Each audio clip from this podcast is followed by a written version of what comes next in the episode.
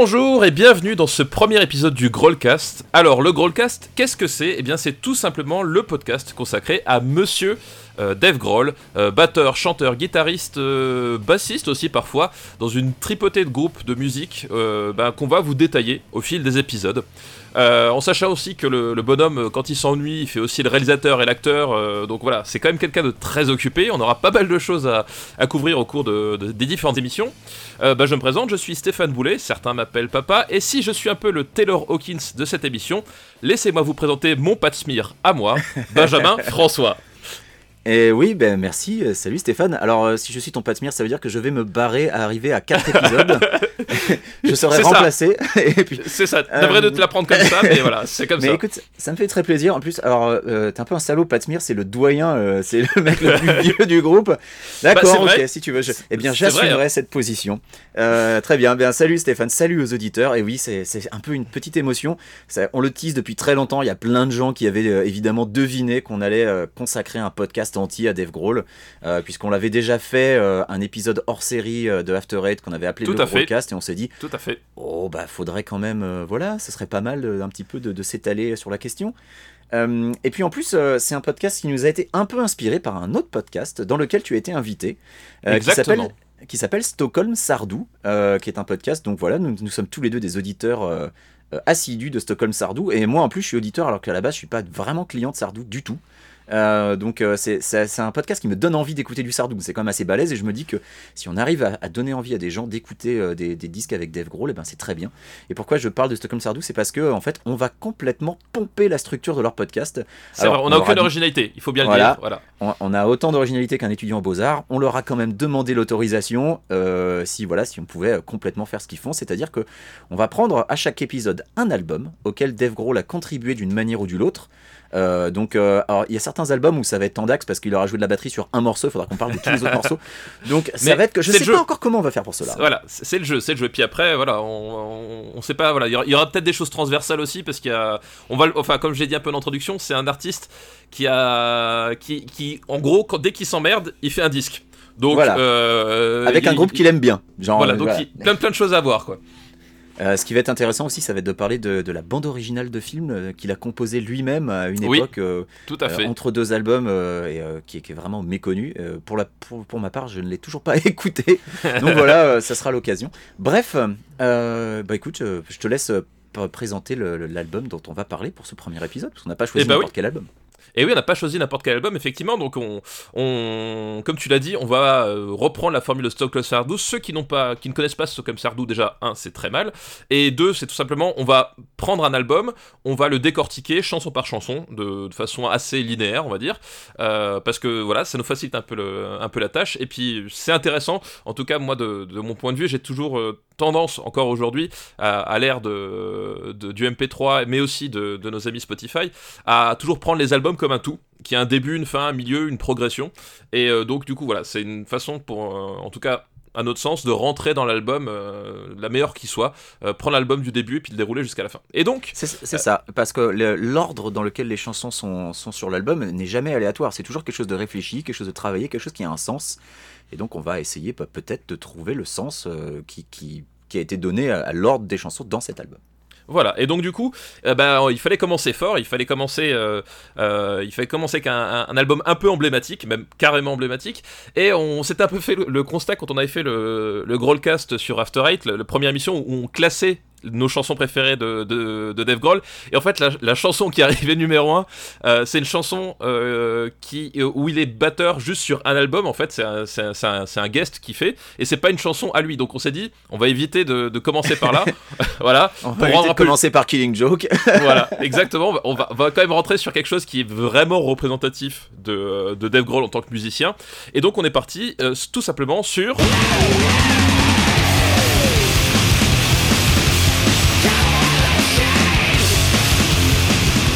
The Color and the Shape, le deuxième album des Foo Fighters, euh, qui est le premier album enregistré en tant que groupe, puisque le tout premier album euh, éponyme euh, était à la base une démo sur laquelle Dave joue tous les instruments, et il a constitué le groupe que pour jouer en concert.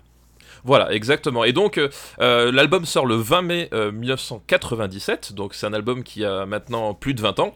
et tu disais, c'est le premier album en tant que groupe. Et en fait, c'est alors déjà le groupe, les Foo Fighters, au moment où ils commencent l'enregistrement de The Color and the Shape, c'est qui Donc c'est Dave Grohl, c'est Dave Grohl, voilà, euh, si devant ex-batteur de Nirvana, hein, c'est quand même ce qu'il a fait connaître auprès du grand public. Euh, c'est aussi quelque chose qui l'aura poursuivi très longtemps euh, après la formation des Foo Fighters, et on va évidemment en parler. Bah, c'est Pat Smear qui était lui second guitariste de Nirvana, qui était arrivé pour parmi les dernières tournées du groupe avant, tout à fait. avant le, voilà, la mort de, de Kurt Cobain. fin 93, présenter les, les deux autres Eh ben les deux autres, euh, c'est Nate Mendel, donc Nate Mendel, euh, bassiste, euh, bassiste que Dave Grohl avait donc recruté parce qu'il avait, il avait vu jouer avec son, son premier groupe, qui c'était Sunny Day Real Estate. Real Estate, c'est ça. Voilà, qu'il avait, il les avait vu jouer, il avait vu jouer en live et puis du coup il, s'était dit bah tiens, écoute, ce serait cool que tu viennes bosser avec moi. Oui, parce que leur groupe, leur groupe s'était dissous. Hein. Il a pas pété le groupe Sunny Day Real Estate pour les embaucher, oui, faut le dire quand même. C'est vrai, que le Sunny Day Real Estate était en pause à ce moment-là, euh, comme ça arrive souvent d'un groupe. Bah, et euh, donc du coup, euh, c'était l'occasion. Parce que leur, parce que leur chanteur était devenu complètement maboule de religion et se mettait à faire des prières sur scène en plein milieu des concerts. Et ça gênait un peu tout le monde, voilà. Voilà, c'était un peu gênant pour tout le reste du groupe et le public aussi. Et euh, le quatrième membre des Foo Fighters euh, est William Goldsmith, et qui est le batteur aussi de euh, Sunny Day Real Estate. Real Estate. voilà, c'était la section rythmique en fait de Sunny Day Real Estate qu'il avait invité à rejoindre sur, le, sur les Foo Fighters. Et là où ça va se compliquer, c'est que en fait William Goldsmith, donc The Color the Shape c'est 13 chansons en tout. William Goldsmith finalement ne fait de la batterie que sur deux chansons de l'album. Euh, puisque il y a eu, alors il y a plusieurs sources, mais en gros, euh, en gros, euh, l'album a été enregistré en deux fois. une fois fin 1996, il y a eu une pause, et puis début 97. Et ils ont commencé à enregistrer des, morceaux. Et lors de, la période de transition entre les deux sessions d'enregistrement, Dave Grohl a réenregistré des, sessions batterie de, de l'album. Et ça n'a pas du tout plu à William Goldsmith, qui n'était pas du tout au courant. Bah c'est même un peu pire que ça, c'est que sur les deuxièmes sessions, Goldsmith a même pas été invité en fait. Oui, voilà, il n'a euh, pas été mis au courant du tout de ce qui se passait quoi. Voilà, pour donner encore plus de contexte, euh, l'album est produit par Jill Norton. Euh, Jill Norton, c'est un producteur qui est très connu dans le milieu et Dave le voulait parce que il avait produit Bossa Nova et Trompe le Monde des Pixies, qui sont deux albums que, que Dave Grohl adore. Qui sont deux albums géniaux, Le truc, c'est que Jill Norton, c'est un type extrêmement exigeant. Et que Dev de son côté a refusé d'utiliser Pro Tools parce que euh, avait envie de faire euh, quelque chose de plus euh, le, plus simple possible, le plus naturel possible entre guillemets, voilà quelque chose de, musicalement pur à ses yeux. Et bah, Pro Tools commençait à devenir populaire, mais Dev voulait uniquement enregistrer sur bande en disant bah non bah, si un truc va pas, suffit de le rejouer. Le problème c'est que quand ton producteur c'est Jill Norton et un, un, gars qui est vraiment mais extrêmement exigeant et qui te fait refaire les pistes des dizaines de fois, bah, il y a de quoi te rendre ma boule. Et William Goldsmith lui-même a dit qu'il y a une chanson qu'il a refaite 96 fois. Alors, euh, mais même Grohl s'est plaint que Norton de temps en temps lui disait de refaire des trucs en disant non non là il y a un truc qui va pas. Et Grohl disait non mais t'entends quoi? Parce que c'est pas possible. Je vois pas comment je peux faire mieux que ça. Et donc oui ces, premières sessions euh, donc au studio Beer Creek euh, qui, se, qui se déroulent jusqu'en fin 96 se passent pas super bien. Le, quasiment tout l'album est, foutu à la poubelle et ils en gardent que oui deux morceaux Doll et Up in Arms donc qui sont les les morceaux euh, sur lesquels joue William Goldsmith. Ils font une pause. Voilà, exactement, ils font une pause. Voilà. Pendant cette pause, Dave Grohl écrit de, des morceaux supplémentaires et donc euh, il se retrouve à Hollywood pour faire de nouveaux enregistrements et euh, Goldsmith demande de son côté bon vous avez besoin de moi? Et, et Grohl fait non non t'inquiète on mettra la batterie en overdub pour enregistrer pour enregistrer. Sauf que il se rend compte que l'overdub ça lui convient pas et qu'il enregistre toute la batterie lui-même. Alors évidemment, je peux comprendre que Goldsmith le prenne un peu, le prenne un peu mal, euh, surtout que Grohl euh, lui fait non non mais euh, t'es toujours dans le groupe, hein, on aimerait bien que tu fasses la tournée. C'est ça, en fait, le, truc, c'est là où, là où c'est vraiment ubuesque, c'est que Dave Grohl, après avoir fait ça, lui dit Non, mais t'inquiète pas, tu viens sur la tournée, il y a pas de problème. tu vois, c'est genre, oui, t'es parti batterie, on l'a foutu la poubelle parce que bon, globalement, c'était pas bon. C'était de la merde. mais t'inquiète pas, tu vas jouer quand même sur la, en live, quoi. Non, parce qu'on on entendra moins les erreurs, tu vois. Non, mais voilà. ça clashait forcément c'était vraiment un, move assez dégueulasse, faut dire ce qu'il y a. J'ai beau adorer Dave Grohl, sur le coup c'était vraiment pas, clean. Et euh, il dira euh, plus tard regretter la manière dont les choses se sont déroulées. Il, reconnaît que voilà, il aurait dû procéder autrement, que c'était vraiment pas vraiment pas, pas classe. Et, en même temps, quand, quand il reconnaît ça, parce que ça aussi c'est un trait qu'on qui, qu'on va évoquer plusieurs fois dans ce podcast, mais qui est, qui est vraiment très important chez, chez Dave Grohl, c'est que, voilà, on l'a dit, c'est un, hyperactif, mais c'est un hyperactif vraiment qui, qui, a dédié sa vie entièrement à la musique. C'est-à-dire que c'est quelqu'un qui, je pense qu'il n'y a pas de choses plus importantes pour lui et qui est extrêmement exigeant. Et au, même moment où il, il, va te reconnaître que c'était pas cool, enfin plus que pas cool, c'était vraiment une, manière dégueulasse de traiter. C'était vraiment un move de merde. Ouais, ouais. William Goldsmith. En même temps, il va dire. Mais en même temps, l'album est meilleur comme ça, tu vois. ah bah oui. C'est voilà, c'est j'arrive pas mais voilà c'était en fait enfin musicalement et c'est ça qu'il y a de qui a d'important à comprendre là-dedans c'est que d'un point de vue musical c'était la, la, seule décision logique pour lui quoi et ce qui est marrant, c'est que euh, ça, fait donc plus de 20 ans et euh, plus de 20 ans qu'ils se parlent plus. Et alors que tous les deux, ils ont dit qu'ils aimeraient bien euh, quand même avoir l'occasion, enfin tu vois, de, de, peut-être au moins en discuter pour redevenir amis. ils le disent tous les deux, mais aucun des deux n'a fait le premier pas. Donc jusqu'ici, bah non, c'est deux gamins. ils ont tous les deux 50 balais, mais ils, voilà, ils, agissent comme deux mômes qui se parlent tout le temps. deux grands mômes, deux grands mômes. Voilà. Donc ça, c'est pour donner un peu de, de contexte sur le, sur le groupe. maintenant, sur l'album lui-même, euh, bah déjà, euh, quand l'album sort, le rock n'est plus du tout à la mode. C'est quelque chose qu'il faut euh, qu'il faut qu'on précise. les artistes phares, bah, c'est plutôt des, des, artistes un peu plus électro, mais qui mêlent le rock à l'électro. C'est le, le, rock pur, enfin en tant que voilà guitare, basse, batterie. Euh, est en train de, prendre un petit peu la tangente. Euh, on trouve de plus en plus de, groupes comme The Prodigy euh, qui vont utiliser des gros riffs de guitare mais les mélanger avec des rythmes électroniques ou des, choses comme, ce que font les Chemical Brothers. Et voilà, c'est une, une période un peu de transition pour le rock et euh, donc les, groupes comme les Foo Fighters bah, n'ont plus tellement la côte au final. Oui, et, ce qu'il y a d'assez étrange là-dedans, c'est que euh, notamment, enfin on l'a vu avec la, volonté de ne pas prendre Pro Tools, mais même dans le, on va le voir dans, les compositions et la et le, la sonorité, c'est que Dave Grohl lui voulait faire un pur album rock avec euh, The Call on the Shape. C'est-à-dire que il, voulait vraiment pas que ce soit un album expérimental ou électro ou quoi que ce soit. Il avait vraiment envie de faire un pur album rock. Pour lui, c'était c'était une évidence et c'est vrai que euh, dans le contexte, euh, en tout cas commercial ou en tout cas euh, marketing de l'époque, c'était pas forcément un, choix qui était facile à assumer, on va dire. Mais tout à fait, ouais. Il y a, y a, vraiment un choix délibéré et il y a une volonté aussi de s'éloigner bah, du grunge parce qu'il avait vraiment envie de couper les ponts avec le grunge. le premier album a encore pas mal de sonorités grunge, hein, évidemment, on en parlera quand on parlera du premier album. mais là, pour le coup, il voulait faire vraiment quelque chose de rock. Voilà, c'était le, le, grunge, le grunge pour lui, c'était passé. Il voulait vraiment, avec les Foo Fighters, euh, avoir un son vraiment différent. Voilà. Et bah du coup, euh, je propose qu'on attaque tout de suite avec euh, la première chanson, qui est donc Doll.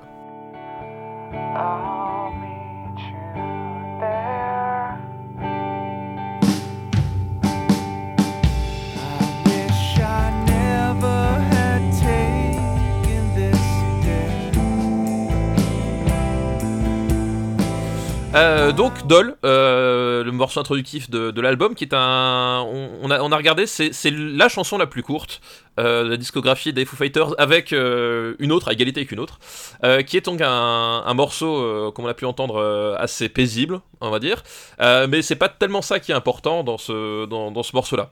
bah oui, ce qui est intéressant dans le morceau, c'est qu'il il met en place le thème de tout l'album, qui est la, la perte d'un être cher, puisque au moment où euh, Dave est en train de, faire son bâtard sur les pistes de William Goldsmith, euh, eh ben, il reçoit tout simplement une lettre de divorce euh, de la part de sa femme, Jennifer Youngblood, qui était son épouse qu'il avait rencontrée à l'époque de Nirvana. Elle était photographe, elle avait pris des photos qui, sauf erreur de ma part, sont sur les bouclettes au moins de Nevermind et peut-être même sur certaines sur In Utero. donc voilà, il s'était marié et le mariage battait de l'aile. Et, euh, eh ben ça se sent évidemment dans énormément de chansons de l'album euh, qui parlent euh, bah, d'un couple en difficulté. pas forcément de divorce directement, mais, c'est clairement un thème qu'on va retrouver quasiment tout au long de l'album. Alors, il pourrait être facile de dire que oui, c'est parce que maintenant on sait qu'à l'époque il divorçait, qu'on le voit dans toutes les chansons, mais il y a vraiment des moments où c'est tellement évident que c'est impossible de ne pas le voir cette rupture va vraiment être la, chose qui, euh, qui pose son empreinte sur tout le disque. Voilà, c'est le leitmotiv. Et d'ailleurs, bah, le, le, couple qui bat de l'aile, la, lettre de divorce qui arrive, c'est une des raisons pour laquelle aussi la, session d'enregistrement a été coupée en deux. Euh, parce que, euh, voilà, il, à un moment donné, lui, ne pouvait plus suivre émotionnellement. Et ça va même se ressentir dans l'album, parce qu'il y a certaines chansons, on va en parler, où tu sens qu'elles ont été écrites avant. Avant le, que les choses se terminent définitivement et d'autres qui, qui ont été écrites après et ça va quelque chose qui va ressortir quoi. C'est ça, il y, a les, il y, a les chansons où il y a encore un semblant d'espoir, et puis il y a celles où finalement, bon bah, oh non. c'est mort, c'est mort, c'est mort. Euh, bah, j'ai pas beaucoup de choses de plus à dire sur Dolk, et voilà, tu l'as dit, un morceau très court, 1 hein, minute 23, euh, euh, à égalité avec T-shirt, qui est un morceau beaucoup plus récent, mais c'est clairement un morceau introductif. Euh, ils n'ont pas joué euh, en live depuis euh, les calendes grecs et de toute façon ils n'ont pas joué très longtemps en live. Je pense que à part sur la tournée qui a suivi Color and the Shape, après ils l'ont plus jamais joué. Ouais, et même sur cette tournée c'était vraiment c'était vraiment un morceau qui n'était pas très exploité et ça peut se comprendre en fait parce qu'on va on va en reparler justement un peu plus tard quand on va aborder vraiment la partie live du, du groupe parce que euh, à mon sens, tu ne peux pas parler des Foo Fighters sans parler de leur concert. Euh, c'est impossible. Mais effectivement, voilà, c'est une chanson qui, elle est pas, elle est pas anecdote, enfin, elle, est, pas désagréable, mais c'est une chanson voilà qui, qui, qui, qui, existe vraiment, je pense, dans le cadre de l'album en fait. C'est euh, voilà, elle était faite pour être là à cet endroit-là de, de, de, l'album, pour faire une introduction, pour rentrer à pas feutrer dans l'univers avant d'envoyer bah, dès la deuxième chanson vraiment la, eh ben, la dire, la patate, l'identité Foo Fighters. Oui, et puis euh, tu l'as dit, euh, les, Foo Fighters maintenant en concert, c'est devenu un groupe de stade. Doll, c'est pas un morceau qu'on joue dans un stade. Doll, ce sera un morceau que Dave Grohl pourrait jouer dans un showcase, euh, dans une toute petite salle. Et pourtant, ils ont fait un album live qui était enregistré dans, une, dans une plus petite salle et ils n'ont pas joué Doll, tu vois. Ils n'ont pas joué Doll, exactement. C'est assez révélateur. Voilà, ce morceau est là pour l'album, il est là pour cet album, pour introduire cet album, mais il a, il a pas tellement de sens en dehors de cet album.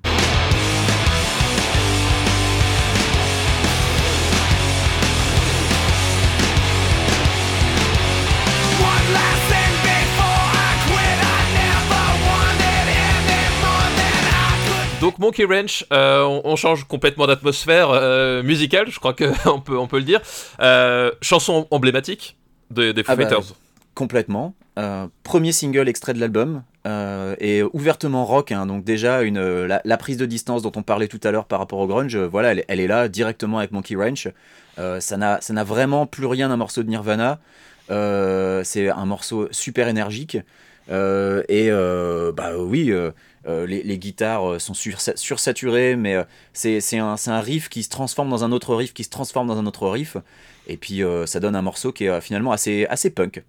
Oui, c'est un morceau avec une. En fait, c'est ça qui est intéressant et qui, euh, pour moi, c'est ce qui en fait un, morceau très, très emblématique, très représentatif des Footers, c'est qu'il y a euh, vraiment une dimension punk dedans, notamment dans, la, section, dans la section rythmique euh, et même au niveau de la, on dire, de la complexité du jeu de guitare, parce que c'est en fait, c'est pas un morceau qui, en termes de, notes ou d'arpèges, n'est pas spécialement compliqué, mais, mais avec une sonorité qui, qui est au contraire plus rock'n'roll en fait. Il y a vraiment cette volonté qu'on va retrouver tout au long de l'album et par la suite dans Fighters de, euh, de, faire une espèce de, punk grand public en fait. Euh, et Monkey Ranch se place vraiment là-dessus, c'est, c'est, un, tube de radio et, euh, et c'est aussi la chanson qui sur The Color and the Shape et même sur la, la tournée suivante, c'est la chanson qui va démarrer tous leurs concerts pendant, euh, pendant bah, 4 ans en fait. C'est la, c'est la chanson qui va démarrer tous leurs concerts. C'est, voilà, on va mettre les choses au point, on balance le, on balance le gros riff et, euh, et c'est une chanson qui, qui, là pour le coup existe en live. Euh, voilà, c'est. Tu, tu, il, il ajoute toujours à l'heure actuelle. Hein. Ouais, ouais, il toujours à l'heure actuelle, donc c'est vraiment une chanson qui, qui fonctionne toujours. alors, bah, là, on est en plein dedans. Hein. on parlait de rupture. Bah, c'est une chanson qui parle exactement de ça. Euh, c'est une chanson qui, euh, qui, commence par parler par la fin de la, période lune de miel d'une relation où, tout est parfait, où euh, voilà, même s'il y a des problèmes, on refuse de les voir et, on se dit que ça, durera jusqu'à la fin des temps. et puis, au fur et à mesure que la chanson progresse, bah oui, non, en fait, finalement. Il y, y, avait bien un problème. Et, et Dave explique que pour lui, c'est une, une, chanson qui, qui, parle de réaliser qu'on est la source de tous les problèmes dans une relation euh, et, qu'on aime la personne euh, tellement qu'on veut la libérer de ses problèmes. Euh, et donc, bah, la libérer de ses problèmes, ça veut dire la libérer de vous, et donc qu'on la quitte. mais moi, je, ce que je trouve assez intéressant, c'est que j'ai pas vraiment cette interprétation-là à la fin, puisque à la fin, il y a tout un passage qui est, qui est vraiment hurlé qui est évidemment monté parce qu'on n'entend pas une seule prise d'air, donc c'est comme s'il respirait pas alors qu'il hurle mais comme un cochon. bah d'ailleurs tout, ce, tous ceux qui ont essayé de chanter en parallèle de, ce passage-là, voilà, c'est vocalement très très compliqué. Hein. Très très difficile. Et en live, euh, évidemment, euh, il, est il bouffe deux mots pour reprendre une respiration parce que sinon c'est pas possible. Euh, mais pendant ce discours final qu'il scande, hein, il dit I was always caged and now I'm free. Donc j'étais toujours en cage et maintenant je suis libre. Ah oui, c'est un peu l'inverse de ce que tu étais en train de dire, Coco. donc quelque part, la relation lui-même l'enfermait et, et, maintenant, que c'est terminé, bah voilà, maintenant il est libre. Et euh, du coup, je trouve le, le, positionnement de cette chanson en, bah, on va pas dire première position, mais deuxième place juste après Doll, un peu étrange, puisqu'il y a une sensation euh, peut-être de libération. Euh, tu vois, c'est, il fait pas les, les cinq stages du, du, deuil dans l'ordre en fait, les ah cinq étapes du deuil dans l'ordre. Là, direct à la, libération, donc l'acceptation en fait, finalement, directement dès, le deuxième morceau. mais c'est, un peu bizarre qu'il l'ait, qu'il l'ait mis ici, mais dans le même temps, je peux comprendre qu'il ait envie de quelque chose qui met direct la patate. Euh, bah, je, pense, il, ouvre le. Je pense qu'effectivement, le, le, la, raison d'être de cette chanson en deuxième place, c'est que euh, c'était pour faire un, une note d'intention, en fait. C'est vraiment ça, c'est genre, ok, les Foo Fighters, en fait, pour moi, ça va être ça, les gars. Voilà, je vous balance, moi, ce que j'aimerais faire avec le groupe, c'est ça. Et je pense que c'est pour ça qu'il la met en, en, deuxième. Et surtout, effectivement, la, la, la transition entre Doll et Monkey Ranch est genre super choquante en fait quand, quand tu les deux morceaux à la suite. Tu te dis mais qu'est-ce que qu'est-ce qui se passe?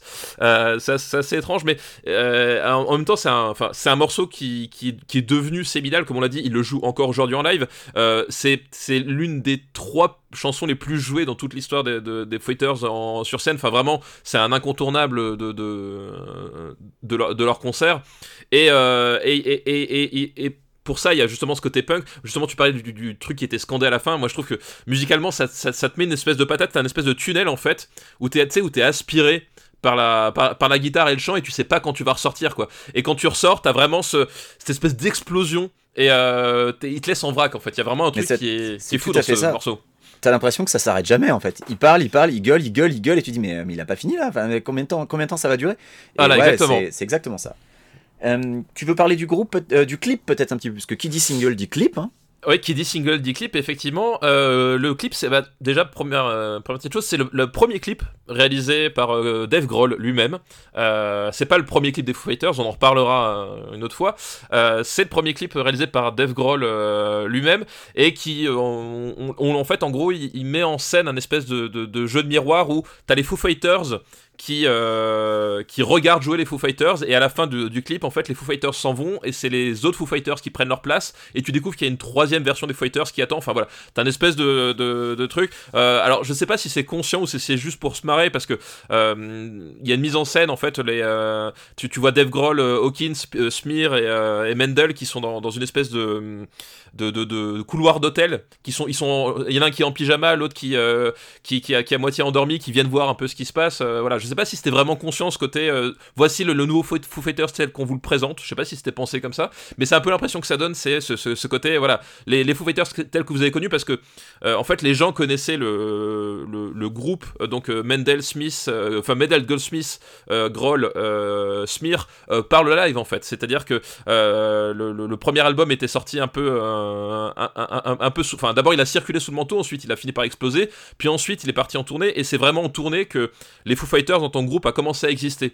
Et donc du coup, euh, cet album-là et ce single-là avaient pour mission d'installer euh, les Foo Fighters en tant que groupe définitivement parce que euh, ce la, la rumeur qu'il y avait à l'époque et ce que Dave Grohl voulait éviter, c'est que oui, les Foo Fighters c'est un side project qu'il a, qu'il a qui va pas durer. Et lui, justement, au contraire, pour lui, c'est très tôt en fait. C'est devenu son groupe principal. C'était vraiment un projet qui voulait, qui voulait, voilà, qui voulait devenir, qui, qui, voulait perpétuer de façon, de façon euh, pérenne. Et peut-être qu'il y a cette histoire-là dans ce, dans ce clip-là qui, qui, qui, est assez marrant. Qui est assez marrant parce qu'en plus, il, commence avec Dave Grohl euh, dans une, cage d'ascenseur qui écoute Big Me qui est une chanson des Fighters, mais version, euh, bah, version musique d'ascenseur. Et tu le vois en train de, chantonner sur, son, sur, sur une, de ses, une de ses chansons musique d'ascenseur, c'est assez drôle. Et justement, on va reparler, mais l'humour chez les Foo Fighters, c'est une composante qui, est, bah, qui en fait va devenir une signature en fait du groupe aussi. Oui, c'est quelque chose qu'on retrouve dans beaucoup de clips, euh, pas systématiquement, mais, euh, mais pas systématiquement, très présent dès les premiers clips du groupe, bah, notamment Big Me, mais ça on en reparlera quand on parlera du premier album. Tout à fait.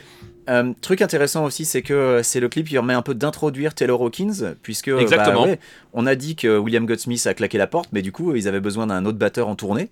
Et il se trouve que Dave Grohl connaissait euh, Taylor Hawkins, qui était à l'époque le batteur d'Alanis Morissette, et qu'il avait été assez impressionné, euh, et je crois que ça devait être un festival où il jouait, et donc il avait vu backstage, et il avait dit, tiens, ce gars-là, c'est assez impressionnant la manière dont il joue. Et en fait, Grohl dit toujours en plaisantant que... Euh, Taylor Hawkins est, un meilleur batteur que lui n'est, mais ça l'empêche pas de temps en temps de, balancer des vannes parce que les deux s'entendent euh, comme, comme, des, comme la ronde foire. Et, euh, et, donc de temps en temps, Gros lui fait alors qu'est-ce que ça fait d'être le deuxième meilleur batteur du groupe? Mais donc, il, il, le voit pendant ce concert d'Alanis Morissette et, et, au moment où Goldsmith quitte le groupe, Dave Grohl contacte Hawkins et lui fait dit tu connaîtrais pas quelqu'un qui serait batteur et qui pourrait le remplacer? Et Hawkins fait bah moi et, euh, et, l'appelait pas du tout pour ça à la base. Hein. Il, il imaginait pas une seule seconde que Hawkins euh, puisse vouloir euh, euh, larguer ce qu'il faisait parce qu'à l'époque, Alanis Morissette, elle était gigantesque. Ouais, faut, faut, quand même bien, voir. Ah, faut bien se remettre dans le contexte. Effectivement, c'était une star internationale, mondiale, qui vendait plein d'albums, qui faisait des tournées à guichet rempli. Et les Foo Fighters, c'était pas du tout. Enfin, en tout cas, c'était pas encore ça, quoi. C'est-à-dire que. Il commence à se faire connaître ils avaient la réputation de Dave Grohl avec, euh, enfin pour eux quoi, euh, et euh, que la précédente tournée avant Color of the Shape leur a permis un peu de tâter le terrain et de et de, de, faire grandir leur public. Mais quand ils étaient à Reading, ils ont joué sur une toute petite scène minuscule quoi. Bon, il y a plein de gens. Alors il y avait une émeute à l'époque, mais bref, ça restait quand même un groupe mineur par rapport à Alanis Morissette qui était une star, mais, mais vraiment gigantesque. Et donc oui, Hawkins largue Alanis Morissette pour finalement rejoindre les Foo Fighters. Euh, pour euh, revenir vite fait sur les paroles, je voudrais euh, juste expliquer ce qu'est une monkey wrench pour les gens qui ne sauraient pas. Bah, une monkey wrench, c'est tout simplement une clé à molette, ajustable littéralement, mais en argot US. ça veut aussi dire un outil de sabotage. Donc quand on jette une monkey wrench, ça veut dire qu'en gros on sabote quelque chose. Et bah, c'est là que le, le, le, refrain prend, prend tout son sens et donc euh, a le sens que lui a donné Dave Grohl. C'est ça qui est marrant, c'est que le refrain n'a pas exactement le même sens que le, couplet scandé. Euh, quand il dit voilà, je ne veux pas être euh, ta monkey wrench, je préfère partir plutôt que de souffrir ça, je ne serai jamais ton monkey wrench. Donc en gros, il dit je ne veux pas être celui qui sabotera la relation ou qui la, qui la rendra invivable, je préfère partir avant d'en arriver là. Voilà, c'est tout simplement ce que veut dire monkey wrench. Et euh, dernière petite chose sur cette euh, chanson, c'est que euh, donc qui dit single dit phase B. Et la phase B de Monkey Ranch, c'est tout simplement The Color and the Shape, donc la chanson qui donne son nom à l'album mais qui n'est pas sur l'album. Et en fait, quand tu entends la. Je sais pas si tu, tu, es assez familier avec The Color and the Shape, mais c'est une chanson qui. tu comprends pourquoi ce n'est pas sur l'album parce que elle dénote complètement, c'est-à-dire qu'on est sur un son hyper rugueux. Euh, on, est sur, on, est sur un, chant euh, hyper saturé, bah, comme dans euh, Winnie Beanie, par exemple, sur l'album précédent. un truc hyper agressif, vraiment hyper agressif.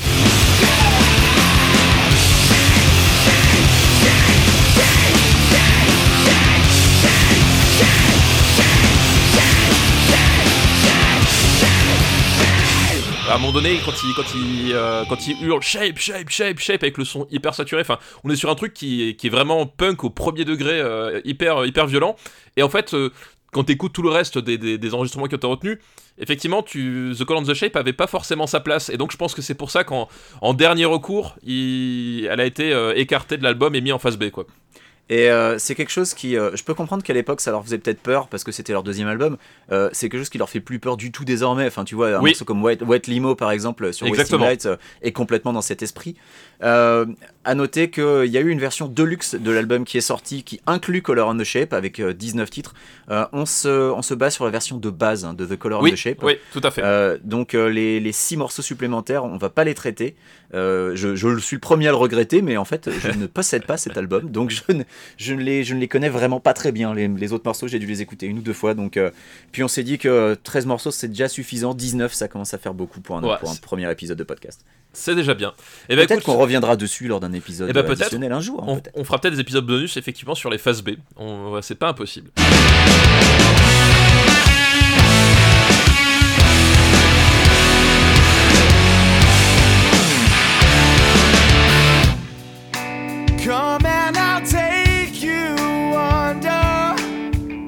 Euh, donc, Hey Johnny Park, euh, moi déjà, c'est une chanson que j'aime beaucoup, ne serait-ce que pour ses, 20 premières secondes en fait.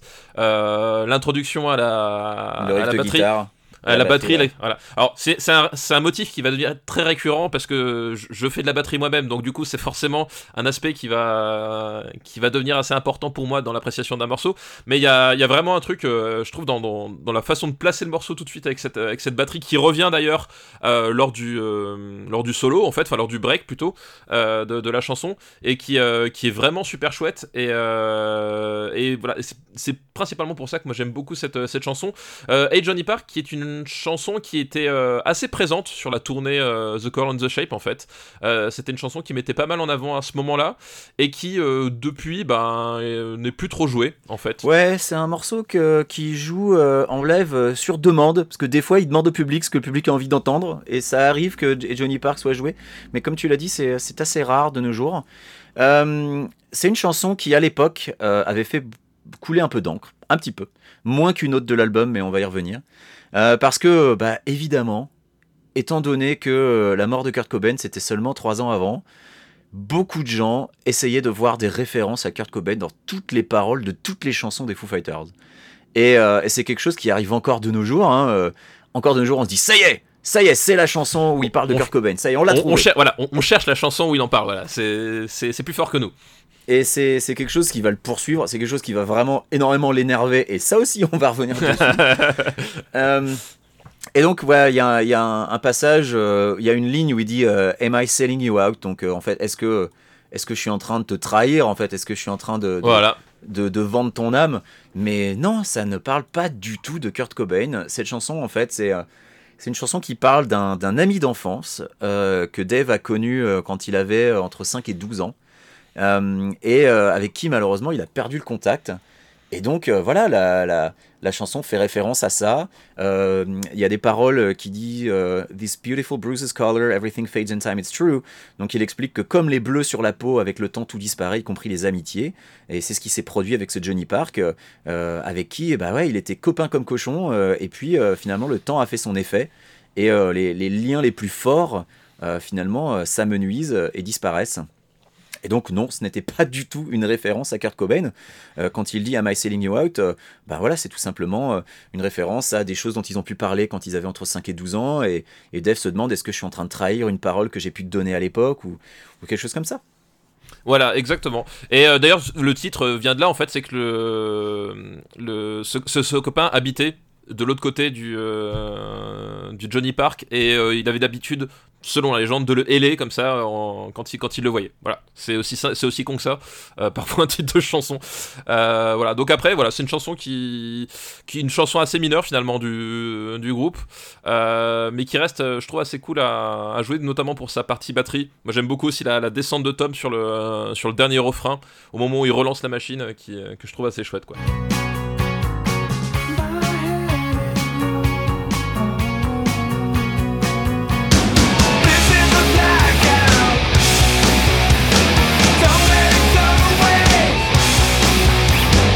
Pour Brain, alors c'est euh, peut-être une chanson, on va dire, euh, un archétype de la chanson Foo Fighters, avec euh, son, son couplet très doux, même carrément, carrément presque effacé, j'ai envie de dire, parce que la, mélodie est vraiment très sur des tonalités très, très, faibles. Et un, refrain qui, euh, est beaucoup plus violent. Et surtout, et c'est ça c'est quelque chose que Dave Grohl euh, va, va institutionnaliser pardon, par la suite, c'est qu'en fait si on, si on écoute bien, en fait le premier refrain, euh, on a, on a un, en fait on a que le pré-refrain de la chanson et lors du deuxième refrain, on a le pré-refrain plus le vrai refrain. Et en fait, c'est Dave Grohl, quand on lui demande comment est-ce qu'il fait pour, pour composer une chanson, il fait ben, d'abord je trouve le refrain, et j'essaie de trouver le refrain le plus badass qui soit. Et après, et après, j'écris un deuxième refrain encore plus badass que je mets juste derrière. Donc voilà, ça c'est et vous allez voir, ça va être un, ça va être la signature. Alors beaucoup de gens, euh, notamment dans la, dans la, dans les grandes presses musicales spécialisées, euh, les grandes institutions reconnues, euh, reprochent énormément on va pas citer de nom, hein, ça, voilà, ils, se, reconnaîtront bien assez. Ces gens qui font des articles pour dire que Dave Grohl est super, est super génial, mais que c'est un connard quand même parce qu'ils ont décidé que c'était un connard. On va savoir pourquoi. Bref, mais c'est quelque chose qu'on va beaucoup reprocher, c'est qu'en fait, effectivement, les, les Foo Fighters, c'est pas, on va dire, c'est pas le, c'est pas le groupe show-off de Dave Grohl. C'est-à-dire, c'est pas dans cette formation-là qui va, qui va forcément faire ses compositions les plus risquées, les plus originales ou euh, les plus euh, avant-gardistes. Euh, c'est au contraire un groupe, l'idée des Foo Fighters, et, et, c'est pour ça qu'il est sur des structures qui sont assez récurrentes, c'est que l'idée des Foo Fighters, c'est un groupe avec lequel il a envie de jouer de façon permanente en fait. C'est juste un groupe pour se faire plaisir. Et c'est ça vraiment qui va motiver Dave Grohl au fur et à mesure de, de l'évolution des Foo Fighters et qui vont lui reprocher, c'est que on va lui reprocher en fait en gros de ne pas être Led Zeppelin. C'est-à-dire que voilà on va lui reprocher de pas expérimenter, alors que lui, c'est pas du tout ce qu'il a envie de faire avec les Foo Fighters. Voilà. Quand il, euh, lui, quand il veut expérimenter, alors ça veut pas dire qu'il va pas, qu'il va pas inventer des trucs, euh, mais euh, mais quand il veut vraiment faire de l'expérimental, généralement, il va faire un one shot. Voilà. il va faire un one shot ou il va, chez quelqu'un d'autre. Voilà. ou il va chez quelqu'un d'autre, exactement. Comme tu dis, les Foo Fighters, c'est vraiment le groupe avec lequel c'est le groupe qu'il a envie de retrouver tous les soirs, quoi, comme une famille. c'est le groupe avec lequel il a envie de jouer et il joue avec tous les soirs depuis 20 ans, enfin pas tous les soirs, mais ils font des tournées très longues euh, et les, mecs se retrouvent, vivent ensemble. Donc évidemment, tu as envie qu'avec ces gars-là, tu te prends du plaisir. Voilà, euh, exactement. Le, pour revenir sur le morceau lui-même, euh, moi j'aime bien le, début avec ce, bordel de, de, distorsion, de, de Larsen, où tu dis oh là là, oh là, ça va envoyer du lourd, et d'un seul coup, ça laisse place à un, tout petit riff très simple, très doux, et une chanson fredonnée vraiment de manière très douce, et je trouve ça super rigolo. Et puis, bah oui, euh, on l'a dit tout à l'heure, euh, le, refrain envoie la disto super fort, euh, puis Dave qui crie, et ensuite retour au fredonnement. Donc voilà, ça, c'est le grand classique. qu'on retrouvera dans énormément de chansons des Foo Fighters. C'est un classique qui vient bah, non seulement de Nirvana, mais aussi des Pixies, passer de, de, couplets très très doux à des refrains beaucoup plus bruyants. Voilà, exactement. Et, euh, et, ouais, c'est la dimension pop en fait de euh, des Foo Fighters. Voilà, il, il, essaie de faire la, une chanson une chanson qui, qui passe bien en fait. Vraiment, c'est la, la, la, volonté principale. Et My pour Brain, s'inscrit vraiment parfaitement dedans. C'est-à-dire que tu as, à la fois un, un, truc assez mélodieux sur le. presque. Euh, c'est presque caricatural en fait si tu écoutes bien le, le, le, le, couplet avec cette espèce de petite mélodie euh, fredonnée euh, super mignonne et cette espèce d'explosion de, de, de violence dans le, dans, le, dans le refrain quoi. Ah oui, complètement. Et c'est peut-être une petite, une petite blague, euh, une petite pique euh, lancée aux, blouettes euh, qui sont toutes douces et qui finalement n'ont pas du tout de patates. On, note une nouvelle référence à son couple qui part en sucette hein, dans, les, dans les paroles. quand il dit voilà, quand tu es, quand tu es si éloigné, je, tombe, je tombe en ruine. je pense que cette chanson a été écrite avant qu'ils reçoivent les papiers du divorce. Je pense que, tu vois, là, ça, ça va pas fort, mais c'est pas encore la fin. C'est ça, c'est le moment où il se dit allez, euh, ça va s'arranger, peut-être. Peut-être, peut-être ça va s'arranger. Euh, il, lance une bouteille à la mer. Euh. C'est un peu comme ça que je vois cette chanson en fait. Et euh, c'est une chanson, c'est pareil, elle, est, euh, elle était pas mal jouée sur la, tournée The Color the Shape, et puis elle a, elle a disparu de cette liste euh, assez, assez vite en fait, après, après le, le pas, peut-être pas l'album suivant, mais l'album d'après. je pense que c'est dommage parce que moi je trouve que le, le, dernier refrain, le troisième refrain en fait, quand il revient, il y a, y, y a, un beau potentiel en live quand même. Ouais, c'est un morceau que j'aime bien aussi. C'est pas mon préféré de l'album, hein, mais euh, je pense que c'est un morceau qui mériterait d'être revisité euh, à l'heure actuelle. Ouais, ouais, je pense aussi. Bah écoute, Dave, si tu nous écoutes, euh, voilà, c'est une request du, du, du, du Grandcast. Voilà, mettre My Poor Brain sur la prochaine cette liste. J'essaierai de la réclamer s'il y a une demande au public lors du prochain concert où j'irai. Exactement, exactement. C'est quoi, c'est le Caljam, c'est ça tu, C'est Caljam, voilà. C'est début octobre, la deuxième édition de Caljam qui est le, festival que, bah, que les Foo Fighters ont ressuscité, puisque c'était un festival des années 70. Et, euh, et, je pense qu'ils se sont rendus compte que ça commençait à aller mal, euh, euh, les, festivals environnants. Il y a le festival que Jack Black avait lancé qui s'appelait Festival Suprême, et donc on sait que Jack Black est un très grand pote de Dave. ce festival est mort. FYF cette année a été annulé. donc c'est en train de, c'est train de clamser les festivals dans la région, et je me demande si c'est pas ça qui l'a motivé à monter son propre festoche a priori sold out, hein, donc euh, normalement les, les, voyants sont au vert, comme dirait. Euh, comme diraient certains journalistes. Que, D'autres journalistes. On parle beaucoup d'autres journalistes. Hein. Bah, alors, Eh ben, eh, alors la transition rêvée, euh, parce que on va parler d'autres journalistes et on passe avec Wind Up, qui est une chanson qui parle de journalistes.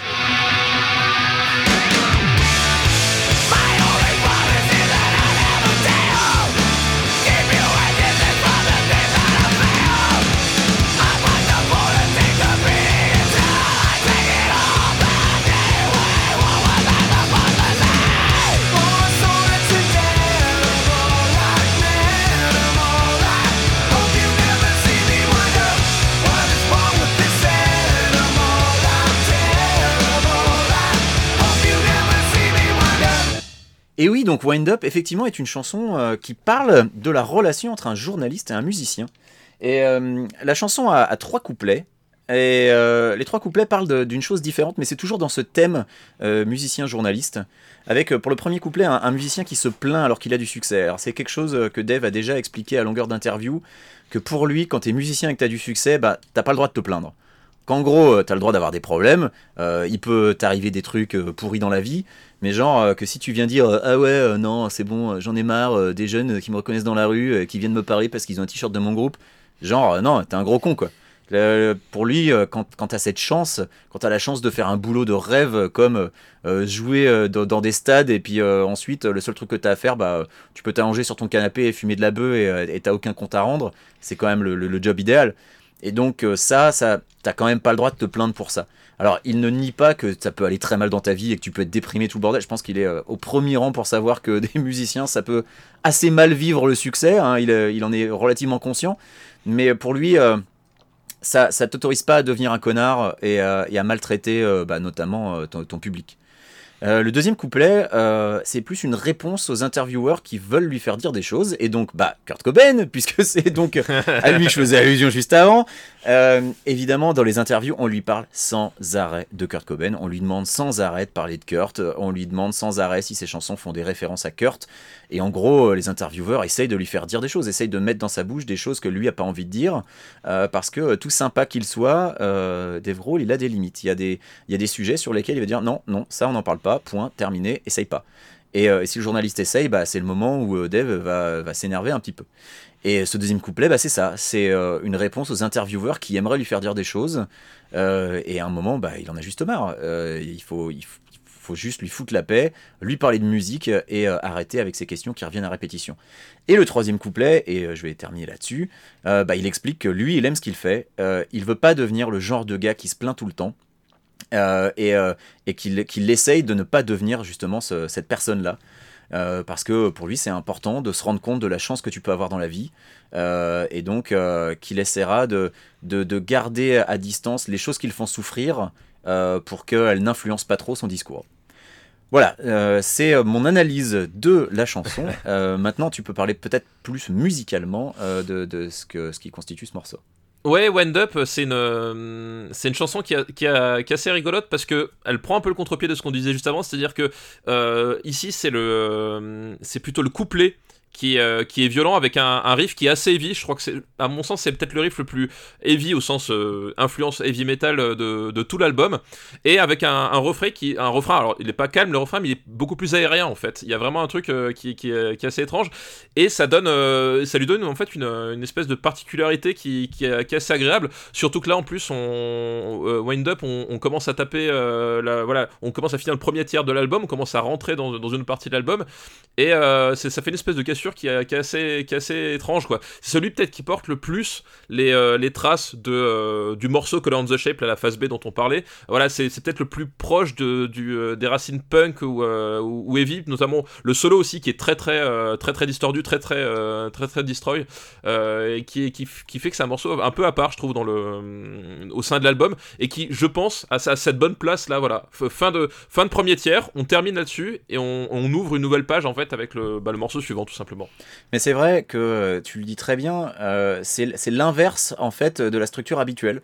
C'est des couplets qui sont euh, peut-être un peu plus un peu plus lourds que le refrain. et bah, finalement, c'est une sorte de manière de dire regardez, j'arrive aussi à faire l'inverse, j'arrive aussi à faire ça. Je vais pas rester enfermé dans, dans, dans la même formule.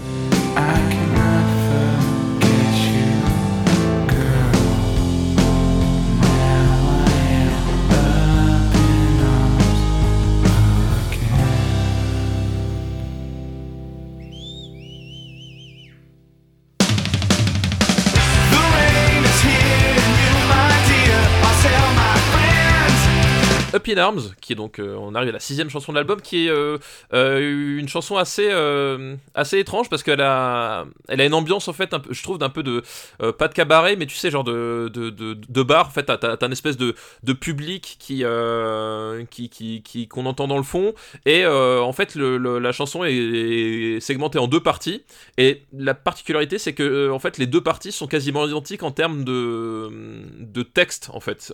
C'est pratiquement les, les mêmes textes, sauf que les, c'est deux ambiances, enfin deux salles, deux ambiances en fait, au sein d'un, même morceau. Ah, c'est le meilleur moyen de décrire la, chanson, c'est deux salles, deux ambiances, avec exactement les mêmes paroles euh, pour les, deux couplets, donc vraiment strictement identiques, euh, les deux premiers. Euh, et joués complètement de manière différente. et c'est ça qui, rend le, le, morceau assez intéressant la, chanson parle d'un couple qui est séparé, hein, euh, donc euh, quelle surprise J'ai l'impression qu'il y aurait, y aurait une thématique. Est-ce que, est que tu crois qu'il aurait vécu quelque chose dans sa vie qui l'influencerait dans, dans ces thématiques? Je ne sais pas, je ne sais pas. Ah, je ne sais pas. Euh, mais en tout cas, voilà, le, ça parle d'un couple qui est séparé. Le, protagoniste explique que, qu'il, a, qu'il a quitté en fait celle qu'il aime, mais qu'il ne peut pas l'oublier. sauf que dans la chanson, ils essaient de se remettre ensemble et que j'ai pas l'impression que c'était ce qui se passait vraiment dans la vraie vie de, de Grohl. Et puis euh, le, troisième couplet, lui, continue sur la structure plus rapide du deuxième. Hein. Ils reviennent pas à une structure plus lente. Euh, à partir du moment où, en fait, où, la, où le, riff de guitare commence et où ça, ça devient vraiment plus énergique, euh, la chanson ne, s'arrêtera pas. c'est un morceau intéressant parce que il y a une petite, un petit changement de rythme au moment du refrain. qui est qui est pas vraiment un refrain au final, c'est une, c'est une outro oui, exactement. deux fois. Euh, c'est quelque chose que, que, les Foo Fighters referont, hein, des, des, morceaux sans refrain. Exactement, euh, morceaux sans refrain, ouais. Mais à la place, avec à la place une outro euh, qui est donc répétée plusieurs fois.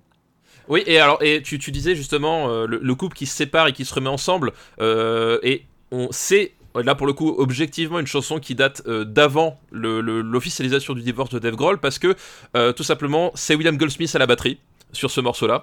Euh, donc forcément, c'est une chanson qui date des premières sessions d'enregistrement avant qu'ils reçoivent les, papiers de, de, Jennifer Youngblood. Donc voilà, effectivement, quand on disait que ça se sentait, c'est-à-dire que là, voilà, c'est une chanson où voilà, ça va mal, mais on essaie de se remettre ensemble. Puis même le ton de la chanson est assez léger. Enfin, tu vois, il y, y, a un truc, même quand, même quand ça gueule, c'est pas une chanson qui, c'est pas une chanson qui pue le désespoir en fait, globalement. C'est ça, c'est une chanson qui est plutôt optimiste. Voilà, donc, et, et objectivement, parce que c'est Goldsmith à la batterie, donc ça veut dire forcément c'est les premières sessions, donc c'est une chanson qui date d'avant, euh, avant que ça parte en cacahuète. Et donc, mais il a quand même gardé, tu vois, il, il, ne se débarrasse pas complètement de tout ce qui, tout ce qui avait pu euh, se passer avant, quoi. Ouais, et puis peut-être peut-être aussi qu'il s'est dit que jarter toutes les chansons avec Goldsmith, ça serait un peu dégueu. Écoute, je ne sais pas, je ne suis pas dans sa tête, mais je me dis que c'est possible. Ouais, c'est possible. Elle a gardé que deux, mais bon, voilà, c'est comme ça. deux, deux dont Dol, ce qui est quand Ouais, c'est comme le trollé quand même, il l'a quand même vachement trollé. Hein. c'est... Ça, il a un peu fait le bâtard quand même.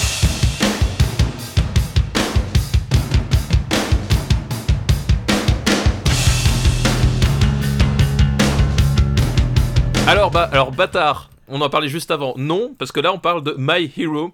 Euh, My Hero qui est donc euh, peut-être la chanson des Foo Fighters euh, la plus la plus rebâchée, la plus connue peut-être de, en tout cas de cette époque-là. Peut-être que ça a changé depuis, mais vraiment c'était l'hymne, voilà, l'hymne des Foo Fighters, l'hymne populaire que tu, d'ailleurs tu, le retrouves en fait dans dans pas mal de, films, de séries. Tu le retrouvais dans, tu même retrouvé dans, dans Gran Turismo 2 cette chanson. Il y a voilà parce que rien que le titre My Hero et qui forcément est vachement évocateur. on trouve notamment dans, dans, je sais pas si tu as vu Sex Academy un film avec Chris Evans. Euh, alors je l'ai vu, mais tu vois, quand tu m'as dit Sex Academy, j'ai hésité parce que le titre américain étant Not Another Teen Movie, ça n'a donc absolument rien à voir avec Sex Academy. Oui, je, je l'ai vu. Voilà, t'as cette scène où t'as Chris... très fier, hein, je l'ai vu. Voilà, bah, moi aussi, voilà, t'as cette scène où, Chris Evans est coaché par Mr. T. Euh, c'est pas un camoulox, hein, c'est tout ce que je vous dis, c'est vrai. Captain America est coaché par Mr. T. Par Mr. T, et euh, il est un match de football, ils sont en train de perdre, et au moment où ils rentrent sur le terrain, et eh ben il y a euh, l'intro de My euh, Hero qui se lance. Et l'introduction de cette chanson, les, les, les, 40 premières secondes sont extraordinaires à mon sens. C'est une chanson que j'aime particulièrement parce que elle est vraiment guidée, guidée, tractée, portée par la batterie. Le, la batterie de ce morceau euh, et, extraordinaire en fait. Elle a sa grosse caisse en fait qui est en permanence, qui rythme tous les temps euh, de, la chanson. Puis après son, son jeu euh, qui utilise beaucoup les tomes. Il y a vraiment un truc, un espèce de, de, de, de sentiment d'être pris dans une vague en fait. Et qui, qui vraiment te t'emporte dans, dans, le morceau. Et, et c'est une de mes partages préférées de, batterie de l'album quoi. C'est le troisième single extrait de l'album. Oui, troisième single, ouais alors, si les gens savent compter, ils remarqueront qu'on n'a pas encore parlé du deuxième, mais on y vient. On y vient. Euh, ce single a longtemps été interprété comme étant une chanson à propos de Kurt Cobain. On y revient là aussi. Euh, c'est alors moi je trouve ça assez ouf parce que quand tu relis les paroles, mais vraiment il y a rien du tout qui parle de Kurt Cobain là-dedans. Ah oui, on, est d'accord. Les gens, les gens veulent y voir du Kurt Cobain, euh, surtout à l'époque. Et vraiment le moindre truc était interprété comme une référence. Alors que non, euh, la chanson, euh, la chanson explique euh, et, Dave le dit lui-même que quand il était enfant, il n'avait pas, il pas de grands héros, de grandes idoles rockstar. Il n'avait pas de grandes idoles sportives. il n'avait pas envie de devenir ça. Il avait envie qu'on reconnaisse les héros du quotidien. Ces héros pour lui étaient, étaient des personnes normales. Alors, euh, ça pouvait être des musiciens, hein, mais c'était euh, pas forcément des musiciens super connus. Euh, ça pouvait être des musiciens de la scène punk hardcore de, Washington DC qu'il fréquentait quand il était ado. ça pouvait être juste des gens de son quartier. et voilà, pour lui, ces héros, c'était vraiment des gens ordinaires, des gens qui étaient des, gens du quotidien, des gens, des gens sur lesquels on peut compter. Et ça, c'est parfaitement illustré par, bah, par le clip Exactement, par le clip réalisé par Dave Grohl, là encore. Euh, le clip, en fait, qui est un, plan séquence où un, homme dont on ne voit jamais le visage, et c'est très important parce que justement, voilà, tu l'as dit, les héros du quotidien, les, héros qui ne sont personne entre guillemets et eh ben dans le clip en fait c'est un, un, type qui va rentrer dans un immeuble en flammes qui va sauver euh, qui va sauver trois choses un bébé un chien et une photo d'une femme qui ressemble étrangement à Jennifer Youngblood Ouais, c'est un peu creepy. ça ressemble un peu à l'ex-femme de Dave Grohl. Après, peut-être que c'est Peut-être que c'est nous qui suranalysons là, c'est peut-être nous qui faisons, nos, qui faisons nos connards, je ne sais pas. Peut-être, peut-être, peut-être pas, mais toujours est-il quoi là, il y a cet homme qui rentre dans un immeuble en feu pour sauver des choses importantes, dont une photo qui donc a priori est un souvenir, donc je pense que c'est pas complètement innocent non plus. Euh, et on ne voit jamais le visage de cet homme parce que ce qui est important c'est pas son visage, c'est ce qu'il fait en fait, et c'est ce que raconte la chanson tout simplement. Voilà, l'important c'est pas qui est, qui est, qui est le héros, c'est ses actes. Voilà, et exactement. Et euh, la particularité de ce clip-là, eh ben on va, on va y venir, on va expliquer pourquoi, c'est que c'est le seul clip euh, de toute l'histoire des Foo Fighters où apparaît euh, Franz Stahl. Alors qui est Franz Stahl, me direz-vous? Eh bien Franz Stahl, c'est un des fondateurs, un des fondateurs de Scream, donc groupe de, du hardcore de, Washington des années 80, un groupe dans lequel a joué Dave Grohl, qui était en fait en gros sa, sa première vraie expérience professionnels. Alors on dit professionnel, c'est quand même des mecs qui tournaient dans un van euh, qui était ivre-mort euh, les trois quarts du temps, mais voilà. De... voilà, c'est des, des, mecs qui ont quand même terminé à squatter le canapé de la sœur de Franz Stahl euh, dans une maison crasseuse à Los Angeles pendant qu'elle faisait du catch. Hein, voilà, elle, exactement. Elle, les nourrissait en faisant du catch dans la boue. Voilà, bah écoute, il n'y a pas de saut métier. Hein. Eux, ils étaient, ils étaient clodo, donc mais oui, oui, euh, Franz Stahl, euh, qui, euh, qui arrive dans le groupe le, alors, le 4 septembre 1997, voilà. suite au départ de Pat Smear. Voilà, donc Pat Smear qui, qui, claque la porte. Voilà, et qui claque la porte de manière assez grandiloquente, puisque ils sont en train de jouer sur le balcon de Radio City, donc Radio City, que quand même, c'est un immeuble qui est très connu de New York, hein, Radio City Musical. Euh, et il joue euh, pour les VMA. Euh, alors, je, je sais plus quel est le morceau qui venait de finir de jouer. Et c'était Monkey, Monkey, Ranch. Ils, venaient de, ils viennent de finir de jouer Monkey Ranch. Et Pat Smear prend le micro. Il dit voilà, cette chanson, eh ben, c'est le dernier morceau que je joue avec les Foo Fighters. Et il se barre. Et là, et, ah non, et avant de se barrer, il dit voilà, je, voudrais vous présenter le, nouveau, le nouveau second guitariste, Frank Stahl. Euh, et donc Franz Stahl, qui est donc euh, ami de longue date de, Dave Grohl, hein, quand même. Euh, oui, ouais. et même si à l'époque ils étaient peut-être un peu en froid parce que quand Dave s'est barré de Scream, il s'est barré, ah, il s'est un peu barré comme un voleur. Oui, en fait, en gros, parce que Dave, quand Dave rejoint Nirvana, officiellement, il était encore avec Scream et en gros, Dave se posait la question parce que parce qu'il adorait Scream, etc. Et il a posé, en fait, il avait posé la question à Franz Stahl est-ce que tu penses que euh, je devrais saisir la chance? Et puis ils en discutent, et puis Dave Grohl il fait non, finalement je reste. Et au final, bah, il est pas resté, il est parti avec Nirvana. Et en fait, ça, ils sont restés dans une période de non-dit en fait, tous les deux pendant beaucoup de temps. Et euh, voilà, il y avait une espèce de ressentiment pendant quelques années quand même qui, qui a traîné derrière quoi. Ouais, je, je pense que embaucher Franz Stahl euh, pour remplacer Pat c'était un peu la façon euh, qu'a trouvé Dave de, de, se faire pardonner, euh, voilà, de s'être barré un peu comme un voleur. Après, je peux comprendre qu'il n'ait pas eu envie de rester clochard sur le canapé d'une catcheuse dans la boue toute sa vie. Mais c'est vrai que la manière dont ça s'est déroulé, là encore, et ce, qui, ce qui est expliqué, bah, dans ce qui explique dans, les différentes biographies qu'on a pu lire, puisque nous nous sommes documentés. Oui, on s'est documenté, ouais. Euh, c'est que ce qui se passe, c'est que Dave est pas forcément un connard, mais c'est juste que c'est pas évident d'expliquer comme ça. C'est une sorte de rupture euh, qu'il euh, avait, il avait peur de blesser, euh, qu'il a une certaine timidité, euh, qu'il a eu du mal à l'expliquer parce que c'était les premiers mecs qu'il avait embauchés vraiment pour. C'était son premier vrai groupe parce qu'avant, ses groupes précédents étaient jamais des groupes professionnels. c'est les groupes avec les, c'est le groupe avec lequel il a fait ses premières tournées. Donc il y avait énormément d'affect. voilà, et c'est comme, bah, c'est comme dire à des amis que finalement tu as envie d'être ami avec d'autres gens, quoi. Et euh, même si ça veut pas dire que tu les quittes définitivement, surtout que le groupe traversait une mauvaise passe, euh, qui galérait pour enregistrer leur album suivant, euh, donc oui, quand il, est, quand il est parti, c'est normal que Franz Stahl ait pris ça un peu comme une trahison, surtout la, manière dont ça s'est déroulé. Voilà, exactement. Donc du coup, voilà, c'est sur cette sur cette ce clip là, seul clip qui va qui va voir Franz Stahl parce que eh ben on l'apprendra par la suite, mais on verra ça dans un autre épisode. Franz Stahl va partir du groupe assez vite. Voilà.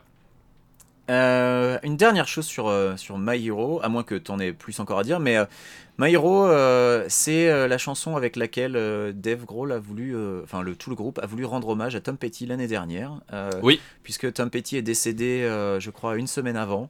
Euh, et euh, avant Cal Jam. Et donc durant Cal Jam, il y a plusieurs groupes qui ont repris des morceaux de Tom Petty, et notamment Catch the Elephant qui a repris euh, Mary Jane's Last Dance. et les Foo Fighters, plutôt que de faire une reprise, ils ont tout simplement affiché le portrait de Tom Petty pendant My Hero, puisque Tom Petty, bah, c'est quand même un type qui a influencé une génération entière de musiciens aux États-Unis. on s'en rend pas compte en Europe parce qu'il n'a pas le même aura, mais c'est un de ces héros de Dave Grohl.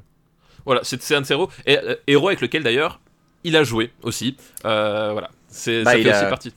Il, a joué avec eux, il a décliné une place de batteur permanent euh, dans le groupe des Heartbreakers, euh, ce qui à l'époque était quand même un coup de poker. Parce que le type, on lui propose d'être batteur dans un des groupes les plus mythiques des États-Unis, et finalement il se dit ouais, mais en fait j'ai ce petit projet là, j'ai enregistré une cassette. C'est quand même, c'était quand même assez ouf. Ouais, c'est quand même assez ouf. Et dernière chose, avant de passer à la suite, sur My Hero, c'est une chanson vraiment là encore euh, très emblématique du groupe. C'est une des chansons les plus jouées en live euh, encore aujourd'hui. Ah mais euh, c'est un hymne et il faut il faut entendre la foule reprendre le refrain dans les concerts. voilà, c'est une chanson qui, qui, qui te donne des frissons 20 ans après avoir été écrite quand tu l'entends en concert. Voilà, donc il, la joue encore aujourd'hui. Enfin, c'est vraiment devenu un incontournable à l'époque, mais même aujourd'hui, ça fait partie des chansons qui, qui perdurent. Et d'ailleurs, euh, euh, anecdote intéressante au niveau de cet album et ce qui fait pourquoi on en parle aujourd'hui, c'est que euh, d'une manière générale, tu prends la dernière tournée là, donc pour leur, dernier album qui est donc Concrete, and, Gold. qui est sorti l'année dernière. en fait, dans les anciens albums, l'album le plus joué encore aujourd'hui, c'est encore des extraits de Color on the Shape. Voilà, pour un peu donner un peu la, dimension quand même de la place qu'a l'album pour le public et pour le groupe, et 20, ans après, 20 ans après sa sortie. Bah, après, euh, moi je crois que je l'avais déjà dit dans le précédent, euh, dans le gros cast euh, numéro 0, entre guillemets, Color on the Shape, ça reste mon album préféré des Foo Fighters, encore à l'heure actuelle. Et c'est le cas de beaucoup de monde en fait. Pas, pas, pas le mien, mais c'est le cas effectivement de beaucoup de monde. et même pour les gens qui n'aiment pas les Foo Fighters, c'est-à-dire la presse musicale, c'est souvent l'album qu'ils préfèrent. Il va falloir arrêter de parler de la presse musicale à un moment.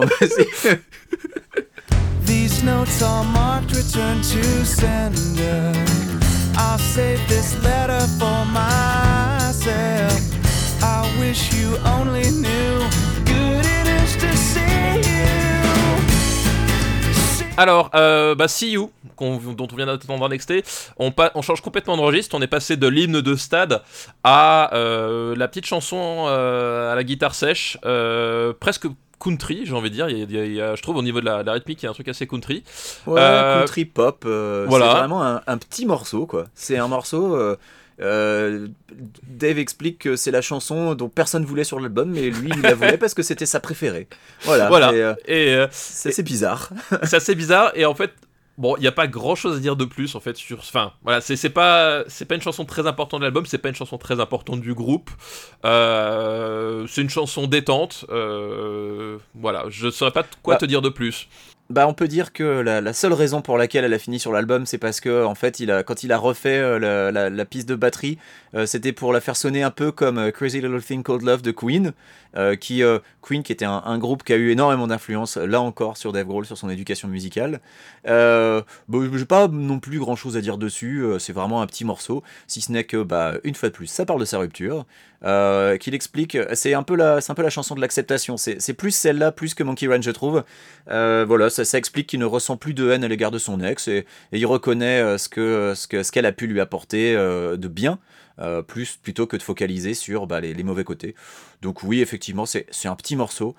c'est pas un morceau qui est énormément joué en live, hein, je te le cache pas. même sur les même sur les lives purement acoustiques, c'est pas un morceau qui est très joué. Donc voilà, je n'ai pas grand chose à dire dessus. Euh, je, honnêtement, la raison pour laquelle elle est sur l'album, je pense que c'est vraiment pas pur caprice. Quoi.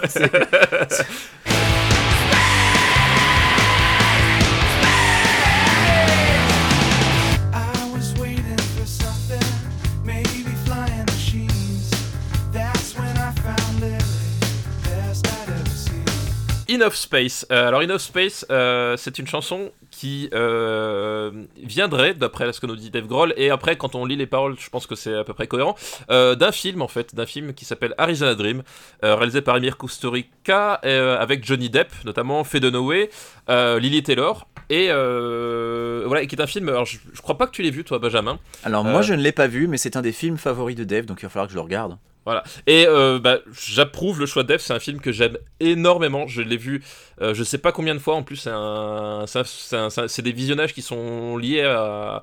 je regardais beaucoup avec ma mère en fait. Enfin, du coup, c'est un film qui a, qui a vraiment un, quelque chose de très important pour moi, euh, qui est un excellent film donc de d'Emir Kusturica, j'ai déjà dit, et qui a la particularité d'ailleurs d'avoir la, musique signée par euh, Goran Bregovic, qui est le, le, compositeur de Kusturica, mais aussi Iggy Pop avec leur chanson euh, In the Death Car. Extraordinaire chanson d'Iggy Pop, In the Death Car. Voilà, exactement. Je pense que c'est c'est la chanson qui pour beaucoup de gens, et peut-être même moi y compris, a fait vraiment découvrir Iggy Pop parce qu'elle passait en boucle à la radio dans les années 90. Ah oui, sans doute, ouais. Donc euh, moi, je, je, je, ne sais plus si c'est à cause de cette chanson que je me suis intéressé à Iggy Pop, mais en tout cas, je sais que je l'ai énormément entendu à la radio, donc ça a sûrement eu une influence. Et ça a dû leur faire bizarre quand ils ont écouté les disques des Stooges, du coup. Hein, mais bon, ça, ça, c'est autre chose. Et c'est vrai que c'est, elle est très différente parce que celle-là est vraiment une chanson très calme, euh, qui n'est pas, mélodieuse, pas du tout punk. Voilà, très mélodieuse. Et donc euh, voilà, c'est un film assez barré que je vous que je vous recommande. Et dans les paroles justement, on fait il fait allusion à des, machines volantes et à une certaine Lily qu'il a rencontrée, euh, qui ben, moi me fait penser à Lily Taylor parce qu'il y, a toute une histoire de triangle amoureux autour du personnage de Lily Taylor. Euh, voilà, donc c'est la racine du, du, morceau vient de là. Alors en plus d'Arizona Dream. Euh, Dave euh, explique qu'il aime bien la science-fiction, qu'il aime bien les ovnis. Euh, bon, on s'en sera pas douté, hein, il a appelé son, son groupe Foo Fighters. son label s'appelle Roswell Records. Mais il dit que c'est pas quand même le truc qui le passionne le plus dans la vie, puisque bah, c'est la musique, sa, sa, première passion. Mais que les journalistes lui parlent de ça en permanence. Et donc, du coup, il y a un double sens à Enough Space. parce que ça veut dire, en fait, quand le, quand le refrain dit There never seems to be enough space, bon, ça veut dire qu'il y a, probablement pas assez de place. Mais ça veut aussi dire que apparemment pour les journalistes qui lui en parlent en permanence, eh ben, il a pas assez, ça ne parle pas assez de l'espace lui-même. Et euh, quand il dit enough space, euh, bah, il dit bon, enough is enough, c'est bon, arrêtez de me parler de ça, euh, ça, suffit maintenant. parlons d'autre chose parce que oui, j'aime bien, mais mais c'est pas ça qui me fait me lever le matin. Voilà, exactement. Et bah, après, on est sur une chanson avec un, un refrain gueulé comme pas permis, une fois de plus, avec de nouveau une fin euh, complètement explosive. Euh, et c'est, elle est intéressante d'un point de vue musical parce que c'est, c'est je trouve, celle où la, la basse de, de Mendel est le plus mise en avant, en fait, euh, puisqu'elle sert vraiment de. déjà, on commence avec une intro à la, à la basse. Et ah, le la principal, c'est la basse, clairement. Voilà, et effectivement, et c'est la basse qui va, qui va porter tous les couplets. Et, et c'est c'est un truc euh, qui est pas forcément, enfin en tout cas dans la, composition des Foo Fighters, euh, la basse a pas un, rôle, enfin rarement un rôle euh, prédominant comme dans In Space en fait. Et du coup, ça, bah, ça fait une bonne respiration, je trouve musicale dans l'album d'avoir justement remis ce morceau, enfin cet instrument un peu en avant. J'aime bien la manière dont, la chanson est construite aussi, avec donc ces, chansons, ces couplets très calmes avec cette, cette petite montée sur justement le deuxième couplet, euh, et qui ensuite euh, part complètement en apothéose sur le dernier mot euh, quand il dit enough space, et où là il se met à hurler space, ouais, pour ensuite revenir à quelque chose de vraiment très très calme, remonter en puissance sur le couplet suivant, et puis voilà, ce space qui ensuite est hurlé bah, une bonne douzaine de fois jusqu'à la fin du morceau. Ouais, le, le, le, le, refrain sur Space est vraiment très très efficace, quoi. C'est, ça, envoie, ça envoie bien du bois.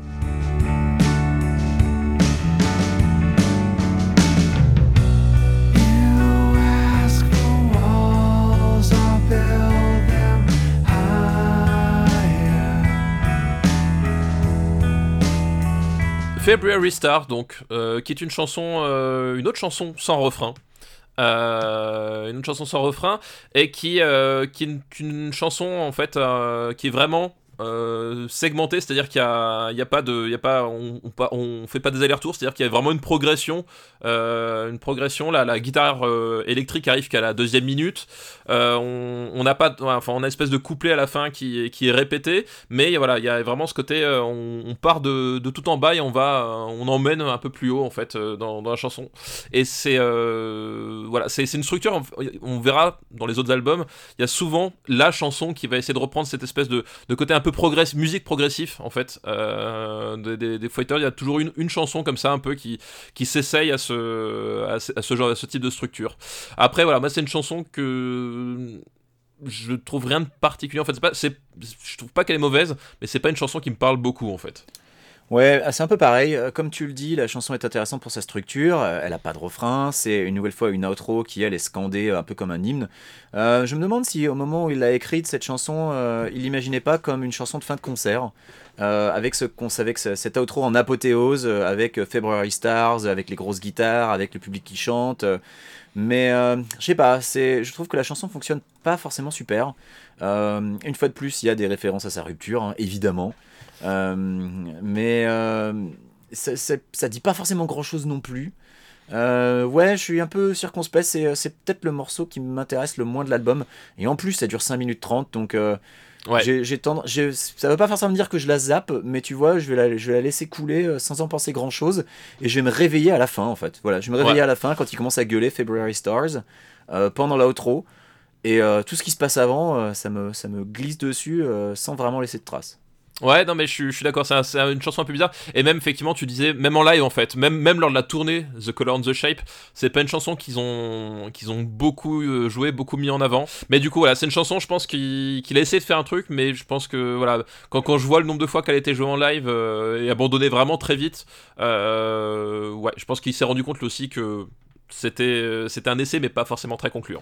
Et ce qui est surtout vraiment euh, étonnant, c'est de l'avoir collé euh, à cet emplacement puisqu'elle arrive juste avant euh, le morceau qui est peut-être le morceau le plus important de toute l'histoire des Foo Fighters et un morceau qui donc a 20 ans maintenant et qui, arrive dès le deuxième album. Ça, ils pouvaient peut-être pas forcément le prévoir, encore que ils en ont fait un single. et ils en ont fait un single. À la limite, à la limite, on va faire la transition vers ce morceau là. C'est ça. Pour, pour vraiment conclure sur February Stars.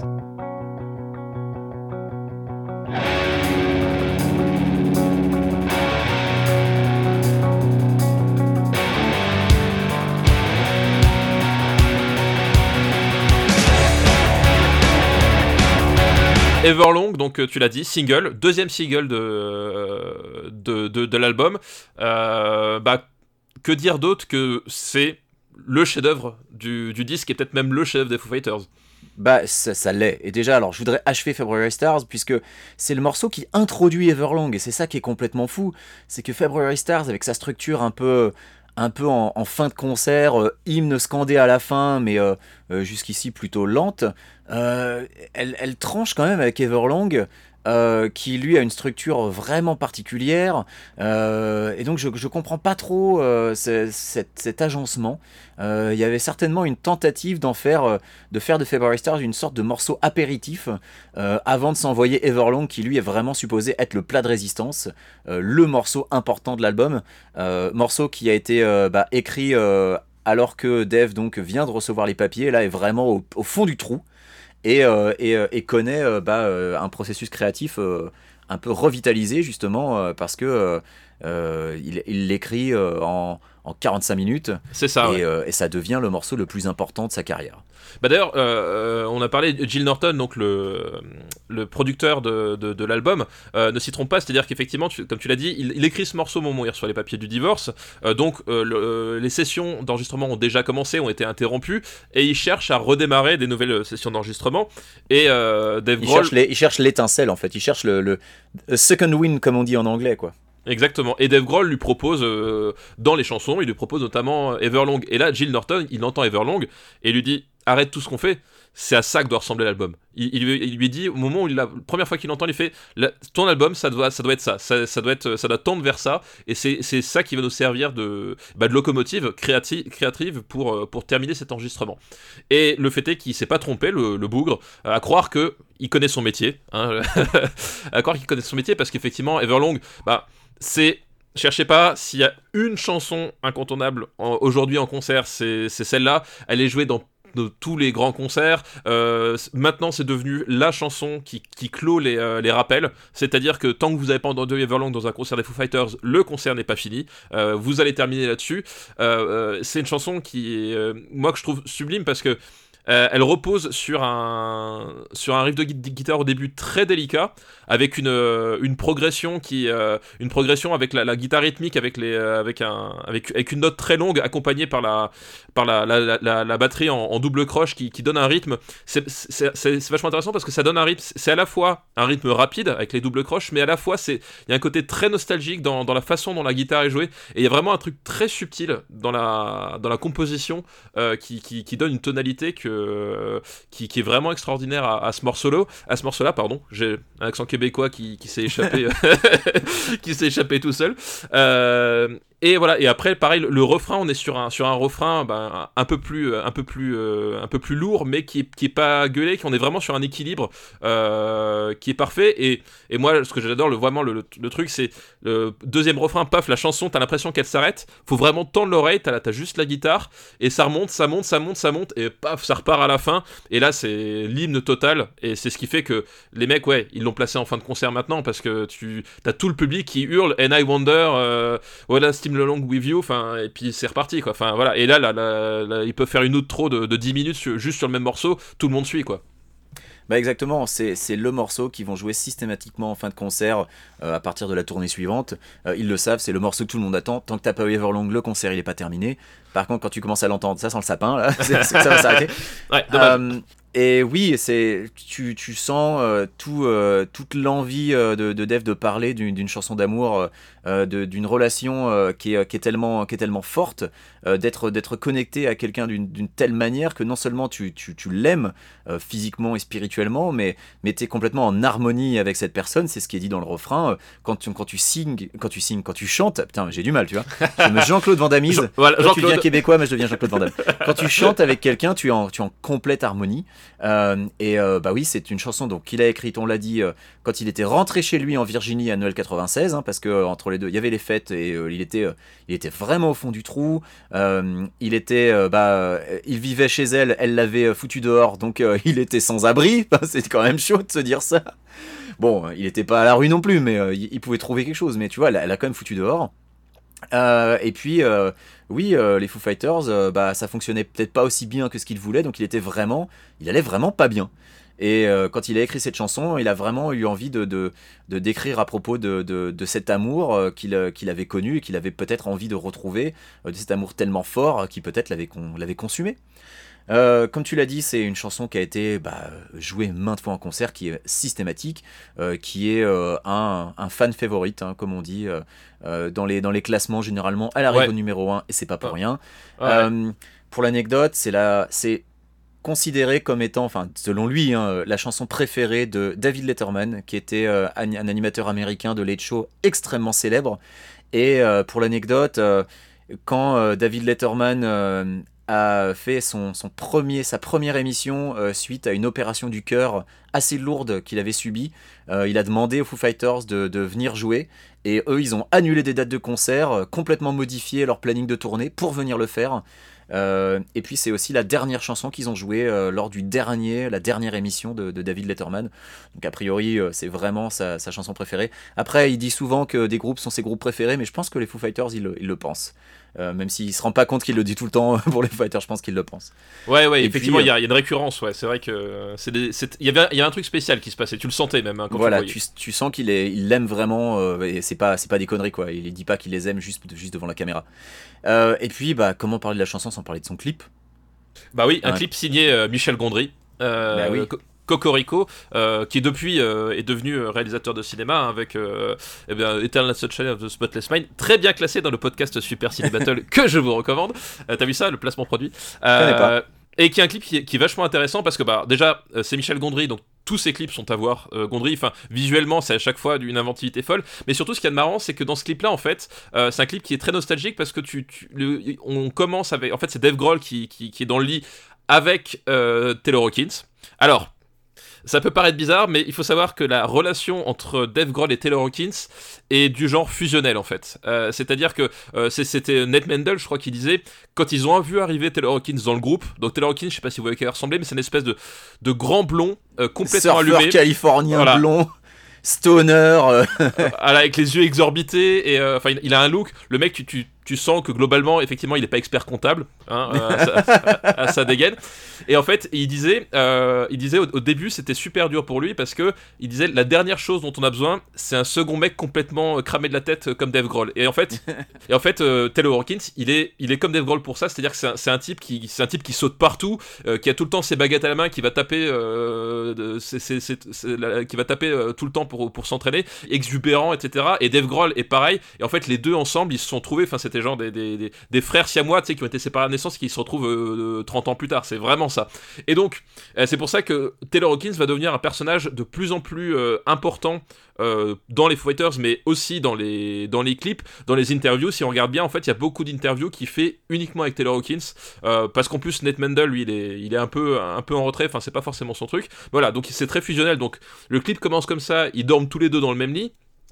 Et Dave Grohl se, voit euh, projeté un peu dans le passé, en fait, en punk, puisque vraiment le premier amour musical de Dave Grohl, euh, c'est le punk, euh, où, en fait il y a la, femme de sa vie qui se fait molester, et après il est projeté dans, une espèce de remake d'Evil Dead, un remake d'Evil Dead où t'as Taylor Hawkins avec sa perruque qui hurle, enfin voilà, t'as un côté très nostalgique, très délirant, qui dans ce clip-là, qui, est assez intéressant et qui aussi colle à la chanson parce que la chanson parle aussi de, de l'amour comme tu le vivrais la première fois en fait. Alors je veux juste signaler que euh, la femme de sa vie, donc jouée par Taylor Hawkins, se fait molester par les deux autres mecs du groupe. Voilà, exactement. Par, euh, par Ned Mendel et, Pat Smear euh, qui, sont, qui sont déguisés un peu en Elvis. Et ce qui est rigolo, c'est qu'ils sont dans une, ils sont dans une teuf où t'as l'impression que les gens dansent sur du Kraftwerk parce qu'au moment où ils landent dans la salle, t'as deux grands gars avec des petites lunettes fines, mais vraiment de euh, enfin de, de, l'époque, années 80, c'est quand même assez drôle. Euh, et il me semble, alors peut-être que je me trompe, mais je crois que Winona Ryder fait un petit caméo dans le clip parce que ah oui, exact. parce que euh, c'était la petite amie de l'époque du tournage du clip de Dave. C'est vrai, exact. bah voilà. Sinon, bah que dire Oui, tu l'as dit, le, passage Evil Dead est, lui aussi très drôle, avec un Dave en, en, gentil garçon, bien coiffé, bien habillé, qui ramasse du bois pendant que pendant que Taylor Hawkins en femme est en train de se faire agresser par, euh, par les diaboliques euh, rockers euh, qui ressemblent à Elvis. Voilà, exactement. Donc, c'est, voilà, c'est, le clip est vachement chouette, la, chanson est géniale. Et, et la phase B, et c'est, c'est marrant, mais c'est, c'est une reprise de Killing Joke. Et euh, faut savoir qu'entre euh, Dave Grohl et les Killing Joke, c'est une histoire euh, compliquée, on va dire. On peut le dire très vite. Hein. En gros, Killing Joke a fait un procès à Nirvana parce que l'intro de Come As You Are est un plagiat relativement manifeste d'un morceau de Killing Joke. Euh, 80 le morceau d'ailleurs. Voilà, et Killing Joke a finalement abandonné le procès à la mort de Kurt Cobain. Euh, et, euh, et euh, Dave, lui, était un grand, grand fan de Killing Joke. Et du coup, lui, tu peux imaginer à quel point ça l'a fait souffrir cette, cette, histoire de procès. Et du coup, la grande réconciliation viendra quand il jouera de la batterie sur un album entier de Killing Joke quelques années plus voilà. tard. Exactement, en 2003. Alors, dernière chose, parce que je sais que tu es un, fan de Friends, euh, il, faut savoir, il faut savoir que Everlong, c'est la chanson qu'on entend au moment du baiser entre euh, Monica et Chandler pour leur mariage. Et, euh, et c'est pas la version du, de l'album, c'est une version acoustique avec un violoncelle qui est joué en, en arrière-plan. Euh, voilà, c'était le, petit, euh, le petit trivia euh, parce que je sais que tu, es un grand fan de Friends. Tu vas m'obliger à chercher cette scène sur YouTube parce que je m'en rappelle pas du tout. Ah, tu vois, voilà, voilà. Grâce à moi, ah tu vas regarder Friends. Les choses qu'on fait. et, bah la chanson est aussi dans le Loup de Wall Street. Hein, voilà, quand, voilà, exactement. DiCaprio vit la belle vie sur son, sur son yacht hein, avant, le, avant la chute. Et comme se fait remarquer par Martin Scorsese pour être mis dans une de ses beaux films, c'est une certaine consécration quand même. Hein, c'est pas mal, ouais.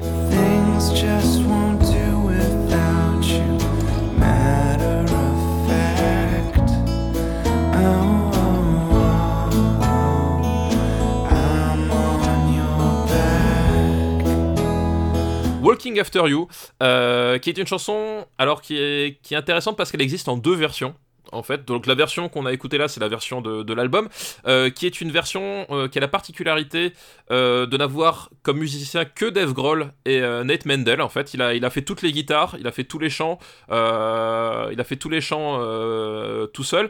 Et donc il y a que deux musiciens sur cette, sur cette chanson là. C'est une chanson qu'il a, qu'il a enregistrée entre les deux sessions, donc en décembre 96 en fait, quand il, euh, voilà, ça date vraiment de cette époque-là, de la période de de, bah, de, de, doute en fait, où euh, voilà, il sait pas encore si ça va repartir ou pas. Euh, et la deuxième version qui existe est sur la, la compilation X Files, alors je sais plus comment ça s'appelle, X Files le film en fait. En gros, pour la sortie du film X Files, celui qui faisait le lien, c'était la fin de la saison 6, hein, je crois que c'est ça. Euh, le film fait le lien entre la saison 5 et la saison 6. Ah, saison 5 et saison 6, voilà, c'est ça. Il euh, y a eu, euh, y a eu un, album en fait de, de fait, la chanson apparaît dans le, dans le générique. Alors, la chanson, la chanson, alors faut être précis parce qu'il y, y, a eu beaucoup de, de, de de n'importe quoi avec la musique d'X-Files. Donc la chanson apparaît sur la soundtrack du film, à ne pas confondre avec euh, l'album Songs in the Key of X, euh, qui était un album de chansons inspiré par X-Files, mais qui était absolument pas dans la série. Et il y a eu l'album de Mark Snow Music from the X-Files, qui était euh, là pour le coup l'album de la BO de la série. Voilà, donc c'est c'est facile de confondre, donc voilà. Voilà, donc je voilà. préfère. Mais t'as as, raison. Donc euh, effectivement. Je préférais préciser. Je préférais préférer. je suis fatigué, je me sens pas bien. Je crois que je vais rentrer chez moi. Mais tu es déjà chez toi, Benjamin. C'est ça le problème. donc euh, c'est dans X-Files le film. Et donc euh, ils ont réenregistré une version en fait euh, une version pour le pour la BO du film et donc pour le pour le single en fait parce que c'est le dernier single à sortir de l'album et le single va sortir pas avec la version studio mais avec la version réenregistrée. Et il y a plusieurs particularités. La première c'est que c'est la première fois qu'on entend Taylor Hawkins à la batterie euh, sur une chanson des Foo Fighters, vu que c'était enregistré, Taylor Hawkins était déjà dans le groupe. Et c'est la seule fois où on entend Franz Stahl à la guitare sur une chanson euh, des Foo Fighters, euh, puisque c'est le seul enregistrement qu'il va faire avec le, avec le groupe. Donc c'est même pas sur un album. Le pauvre Franz Stahl, il est sur zéro album des Foo Fighters. Il, est sur zéro album. Il est sur un single euh, enregistré pour la BO d'un film, euh, avec avec une version où en fait dans la version euh, de, l'album en fait il y a une piste piano qui disparaît de la version de la version cinéma. pareil, la rythmique est, beaucoup plus beaucoup plus rapide. En fait, il y, a une cavalcade en fait à la casse claire qui accompagne tout le morceau sur la version cinéma qui a pas dans la version album. Bon alors je vais dire un truc horrible. Je préfère la version cinéma la version album m'ennuie profondément. Alors, ouais, je peux comprendre. Je peux comprendre. Mais bah, après, c'est presque deux chansons complètement différentes en fait, parce qu'il y a vraiment euh, les atmosphères qui ont rien à voir, quoi. Mais la, version, euh, la version album, euh, à la limite pour une fin d'album, genre allez, on s'endort, on éteint les lumières, pourquoi pas. Mais là, en plus, c'est même pas la dernière, elle est avant-dernière. je sais pas, ce morceau m'ennuie profondément. je trouve qu'il manque de patates. Euh, c'est encore un album qui parle de rupture, un morceau qui parle de rupture. Oh là là, euh, quelle surprise Alors le truc qui est bien, c'est que les albums suivants, ça parlera beaucoup moins de rupture. Euh, il, c'est genre, il a mis toutes les chansons qui parlent de rupture dans celui-là, et puis tous les albums suivants parleront d'autre chose. donc à la limite, ça reste mon album préféré. Hein, j'ai l'air de, chier dessus comme ça, mais non, c'est vraiment ce morceau-là. C'est, je crois que c'est le morceau que j'aime le moins de l'album. Ouais, c'est un peu le morceau de trop, ouais. Et ouais, il est long en plus, il est méga long. C'est le deuxième morceau le plus long. Euh, ouais, j'ai pas grand chose à dire dessus parce que je l'aime pas beaucoup en fait. Non, mais euh, ouais, il y a. Mais ouais, j'ai pas grand chose à dire si ce n'est que bah, je préfère la version euh, qui est sur la soundtrack de X-Files. Voilà. C'est dommage parce que justement il se place entre Everlong, qui est, qui est un chef-d'œuvre absolu, et la dernière chanson. Et en fait, je pense que à mon sens, tu retires Walking After You et le, la fin d'album fonctionne vraiment beaucoup mieux quoi. Bah, je suis complètement d'accord, d'autant plus que la dernière chanson, c'est ma préférée de l'album.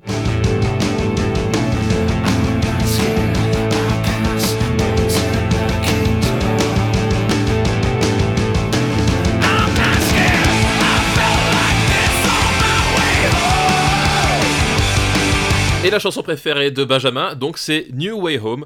Euh, eh bien écoute, euh, parle-nous-en du coup. Euh, alors, que dire? Bah, Énormément de choses déjà. New Way Home, c'est euh, tu vois, je, disais au début que c'était bizarre d'avoir mis Monkey Ranch parce que ça parle plus ou moins d'acceptation. Et New Home, pour le coup, là, c'est l'acceptation. C'est la fin de son, de son, de son voyage. Euh, voilà, il, il n'est plus, euh, il n'est plus abîmé par la rupture. il rentre à la maison. C'est littéralement ce qui est dit dans, la, dans la chanson. En gros, la, chanson parle du fait de s'être un peu perdu, d'avoir cherché son chemin, d'avoir mis beaucoup de temps à le faire, et puis finalement, bah, le moment où, tu te retrouves, euh, le moment où tu rentres chez toi, euh, c'est le moment où euh, tu, n'as plus peur de l'avenir. et en fait, il le dit, ce qui est assez intéressant, c'est qu'il le dit métaphoriquement et de manière très littérale, puisque il dit à Pass the Boats and the Kingdom, et c'est une référence à Seattle, puisque le Kingdom, c'est une salle de Seattle, une salle de concert. Et quand, tu, dépasses les bateaux, c'est-à-dire que tu dépasses les bateaux que tu vois sur le Puget Sound quand tu montes au nord vers Seattle, et euh, bah oui, euh, c'est une chanson euh, qui a une structure très intéressante puisque bah il n'y a pas de refrain.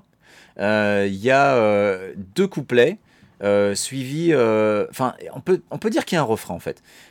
justement, quand il dit I felt like this on my way home, I'm not scared, on peut dire que c'est un refrain. le truc c'est que tu as deux couplets, un refrain, un bridge et ensuite un refrain qui est répété pendant très très longtemps en partant euh, d'un volume tellement bas qu'il faut le monter pour l'entendre chuchoter. Et donc les paroles sont chuchotées et ça monte progressivement jusqu'à être crié et euh, aller de plus en plus vite, le rythme accélère. Euh, c'est une montée qui est vraiment extrêmement progressive pour un final un peu comme un feu d'artifice quelque part. Ouais, complètement, et, Et c'est une, une, chanson de clôture parfaite. Alors maintenant, désormais, c'est Everlong la chanson de clôture, mais sur cette tournée-là, c'était la chanson de clôture des lives. Ouais, exactement. Euh, et, on voit très bien pourquoi, parce que la chanson dit bon bah on a fait un, on a fait un bout de chemin ensemble, maintenant on va rentrer à la maison, euh, littéralement. Euh, donc c'est en ça que je trouve cette chanson vraiment formidable parce qu'elle a, elle a 12 sens possibles et une construction, bah, une construction donc un peu différente du reste. Évidemment, on sort du verse chorus verse, verse classique. Et puis cette, cette, montée en puissance sur la fin à chaque fois me, me donne des frissons. Moi, je, je l'aime vraiment beaucoup. Ouais, et comme tu l'as dit, bah, effectivement, c'était, la chanson de clôture de la, de la setlist. Euh, alors, pas forcément du rappel, mais de la setlist. C'est-à-dire que, voilà, quand tu, quand tu termines ton concert, que tu as fait ce que tu avais à dire, euh, tu, on terminait là-dessus.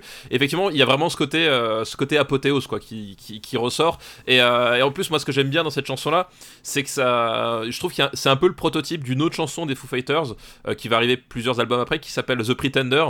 Euh, où, tu retrouves beaucoup d'expérimentations qui vont réutiliser sur The Pretender, notamment le, le, côté hyper chuchoté, presque inaudible, à, au, côté, euh, au côté brut d'un seul coup, avec les montées progressives, les accélérations dans le rythme.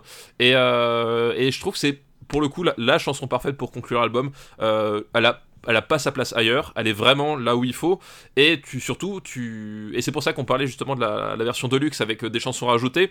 Euh, la version deluxe, enfin pour moi, n'a pas vraiment de sens en fait. Euh, autant faire un album plus une compile de B-side, mais euh, la version deluxe casse cette dynamique-là qui est que c'est la chanson de conclusion et que tu termines l'album comme ça, et eh ben c'est c'est la conclusion parfaite. Après, j'imagine que la version deluxe, en fait, les morceaux supplémentaires sont sur un CD à part. Peut-être. pas imaginer qu'ils aient coupé l'album original pour mettre les morceaux de fin au début de l'autre. Enfin, ça n'aurait vraiment aucun sens parce que, comme tu l'as dit, New Way Home, c'est vraiment un morceau qui est, qui est conçu euh, qui est, qui est euh, euh, architecturé, millimétré pour, pour finir un disque. C'est vraiment le morceau parfait pour ça. Il est conçu entièrement autour de ça.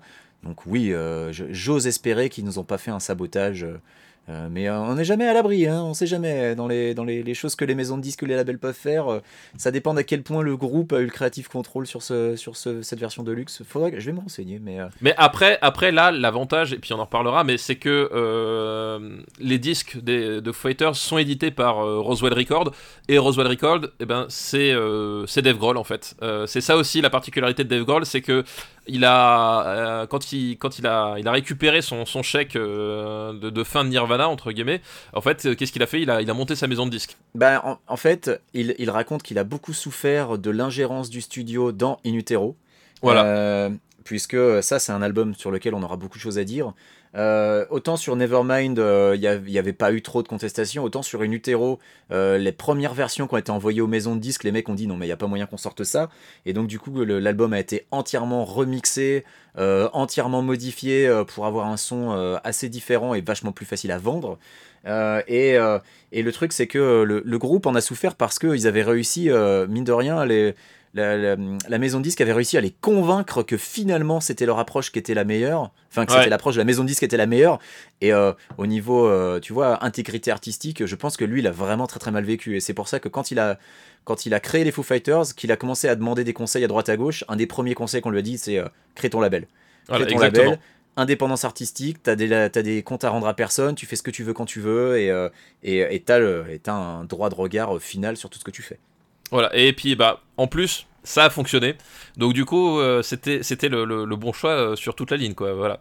Mais on reviendra voilà sur les sur les balbutiements de, de Roswell Record et les, ramifications euh, de, de, ce, de ce choix en détail dans les autres épisodes. bah, on est arrivé voilà au bout de The Color and the Shape, deuxième album des Foo Fighters. On le rappelle. je pense que globalement, on peut dire que c'est un album qu'on recommande, Benjamin, non? Ah bah moi je, je l'ai dit, je le répète, c'est mon album préféré.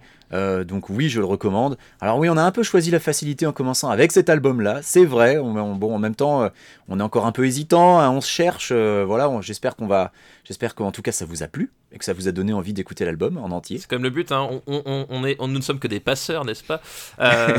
Nous transmettons la bonne parole de Saint Dave. Voilà, nous transmettons la, parole du, du, dieu Dave vers vous pour un peu découvrir. Je pense qu'en plus, l'autre raison, c'est qu'à mon sens, c'est aussi un bon album pour découvrir les Foo Fighters euh, et pour découvrir Dave Grohl aussi en fait. Euh, voilà, c'est un album qui, qui, est de qualité mais qui en plus est, euh, je trouve assez facile d'accès, qui voilà, qui sera une bonne porte d'entrée pour ceux qui, qui cherchent voilà à découvrir les Foo Fighters. Voilà, c'est aussi pour ça qu'on l'a choisi en premier. Et effectivement, on n'allait pas commencer par une croûte parce que c'est un peu compliqué de commencer un podcast dédié à quelqu'un en disant, enfin quoi qu'on a fait un podcast sur Luc Besson, donc bon. et oui, voilà. on a, attends, on a commencé par le cinquième élément, on a commencé par celui qui est le plus connu, le plus facile d'accès. Non, c'est cohérent, c'est cohérent. Non, c'est cohérent. Non, non, on est cohérent. On n'a pas commencé par tu vois les Minimoys. Voilà. Bah, on n'a pas commencé par The Lady. Tu vois, si on avait commencé par The Lady, on aurait perdu tout le monde direct. Bah là, si, on, avait commencé, si on avait commencé par Sonic Highways, on aurait perdu tout le monde direct. Tu vois. Voilà. Donc, euh, donc voilà. Donc, euh, du coup, voilà. Mais bon, on espère effectivement. J'espère aussi que ça vous a plu. on va se retrouver très bientôt. très bientôt, tous ensemble. Oui, on va, on va essayer d'avoir une fréquence un peu plus régulière que pour parler à mon Luc. Tu sais, le podcast qu'on voulait faire tous les mois et ça fait trois mois et demi qu'on attend, qu'on n'a pas encore fait le nouveau. Tu, tu, sais, tu sais ce qui va se passer, c'est que là, il n'y a pas d'ingérence. Voilà, c'est comme avec Dave Grohl. Il n'y a pas l'ingérence de Daniel Andreev dans le, dans le Grollcast. Et donc, oui, ça va bien se passer. Oui, on va tenir une périodicité. Euh, bon, autant vous dire, on l'a pas encore défini, mais je pense qu'on s'était fixé un mois. On va dire, allez hop, on, s'engage. La rédaction s'engage.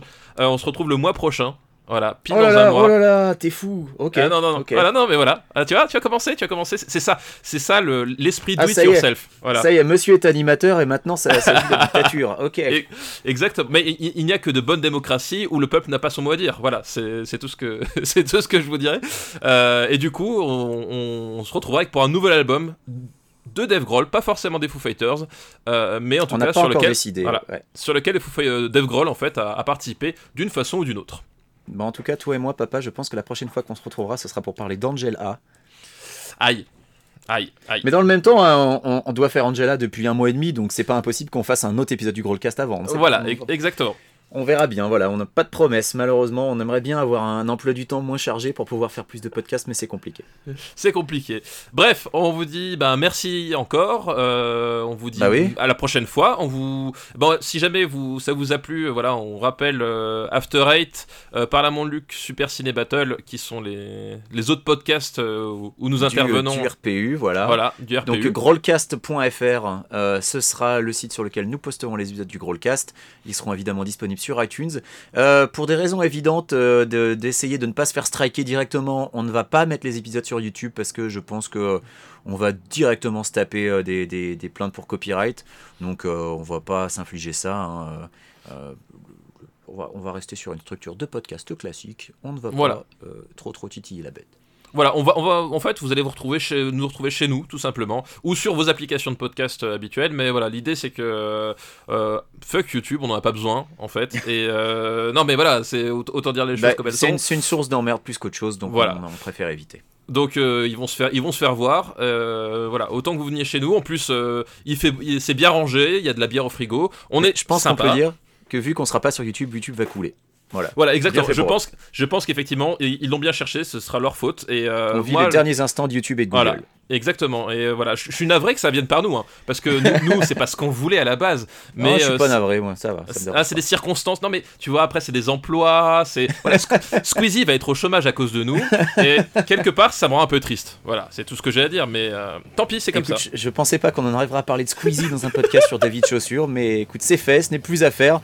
Sur ce, voilà, merci beaucoup d'avoir été avec nous. Je vous fais d'énormes bisous et je te laisse le mot de la fin.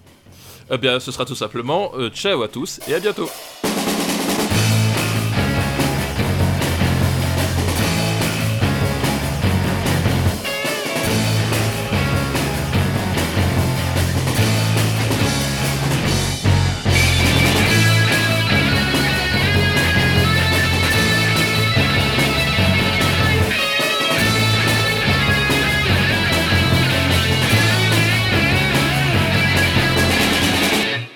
Et nous tenons spécialement à remercier euh, Guillaume pour la charte graphique du euh, qui, une fois de plus, a, assuré comme, euh, comme il sait si bien le faire. Et aussi au groupe Canada's Bike from Akira, un groupe de musique naissant formé de moi-même à la batterie et surtout, surtout de l'incontournable, du génial, de l'indispensable même, Max Besnard à la guitare et à la basse, à qui nous devons ben, voilà, le, le générique de cette émission. J'espère que ça vous a plu. À bientôt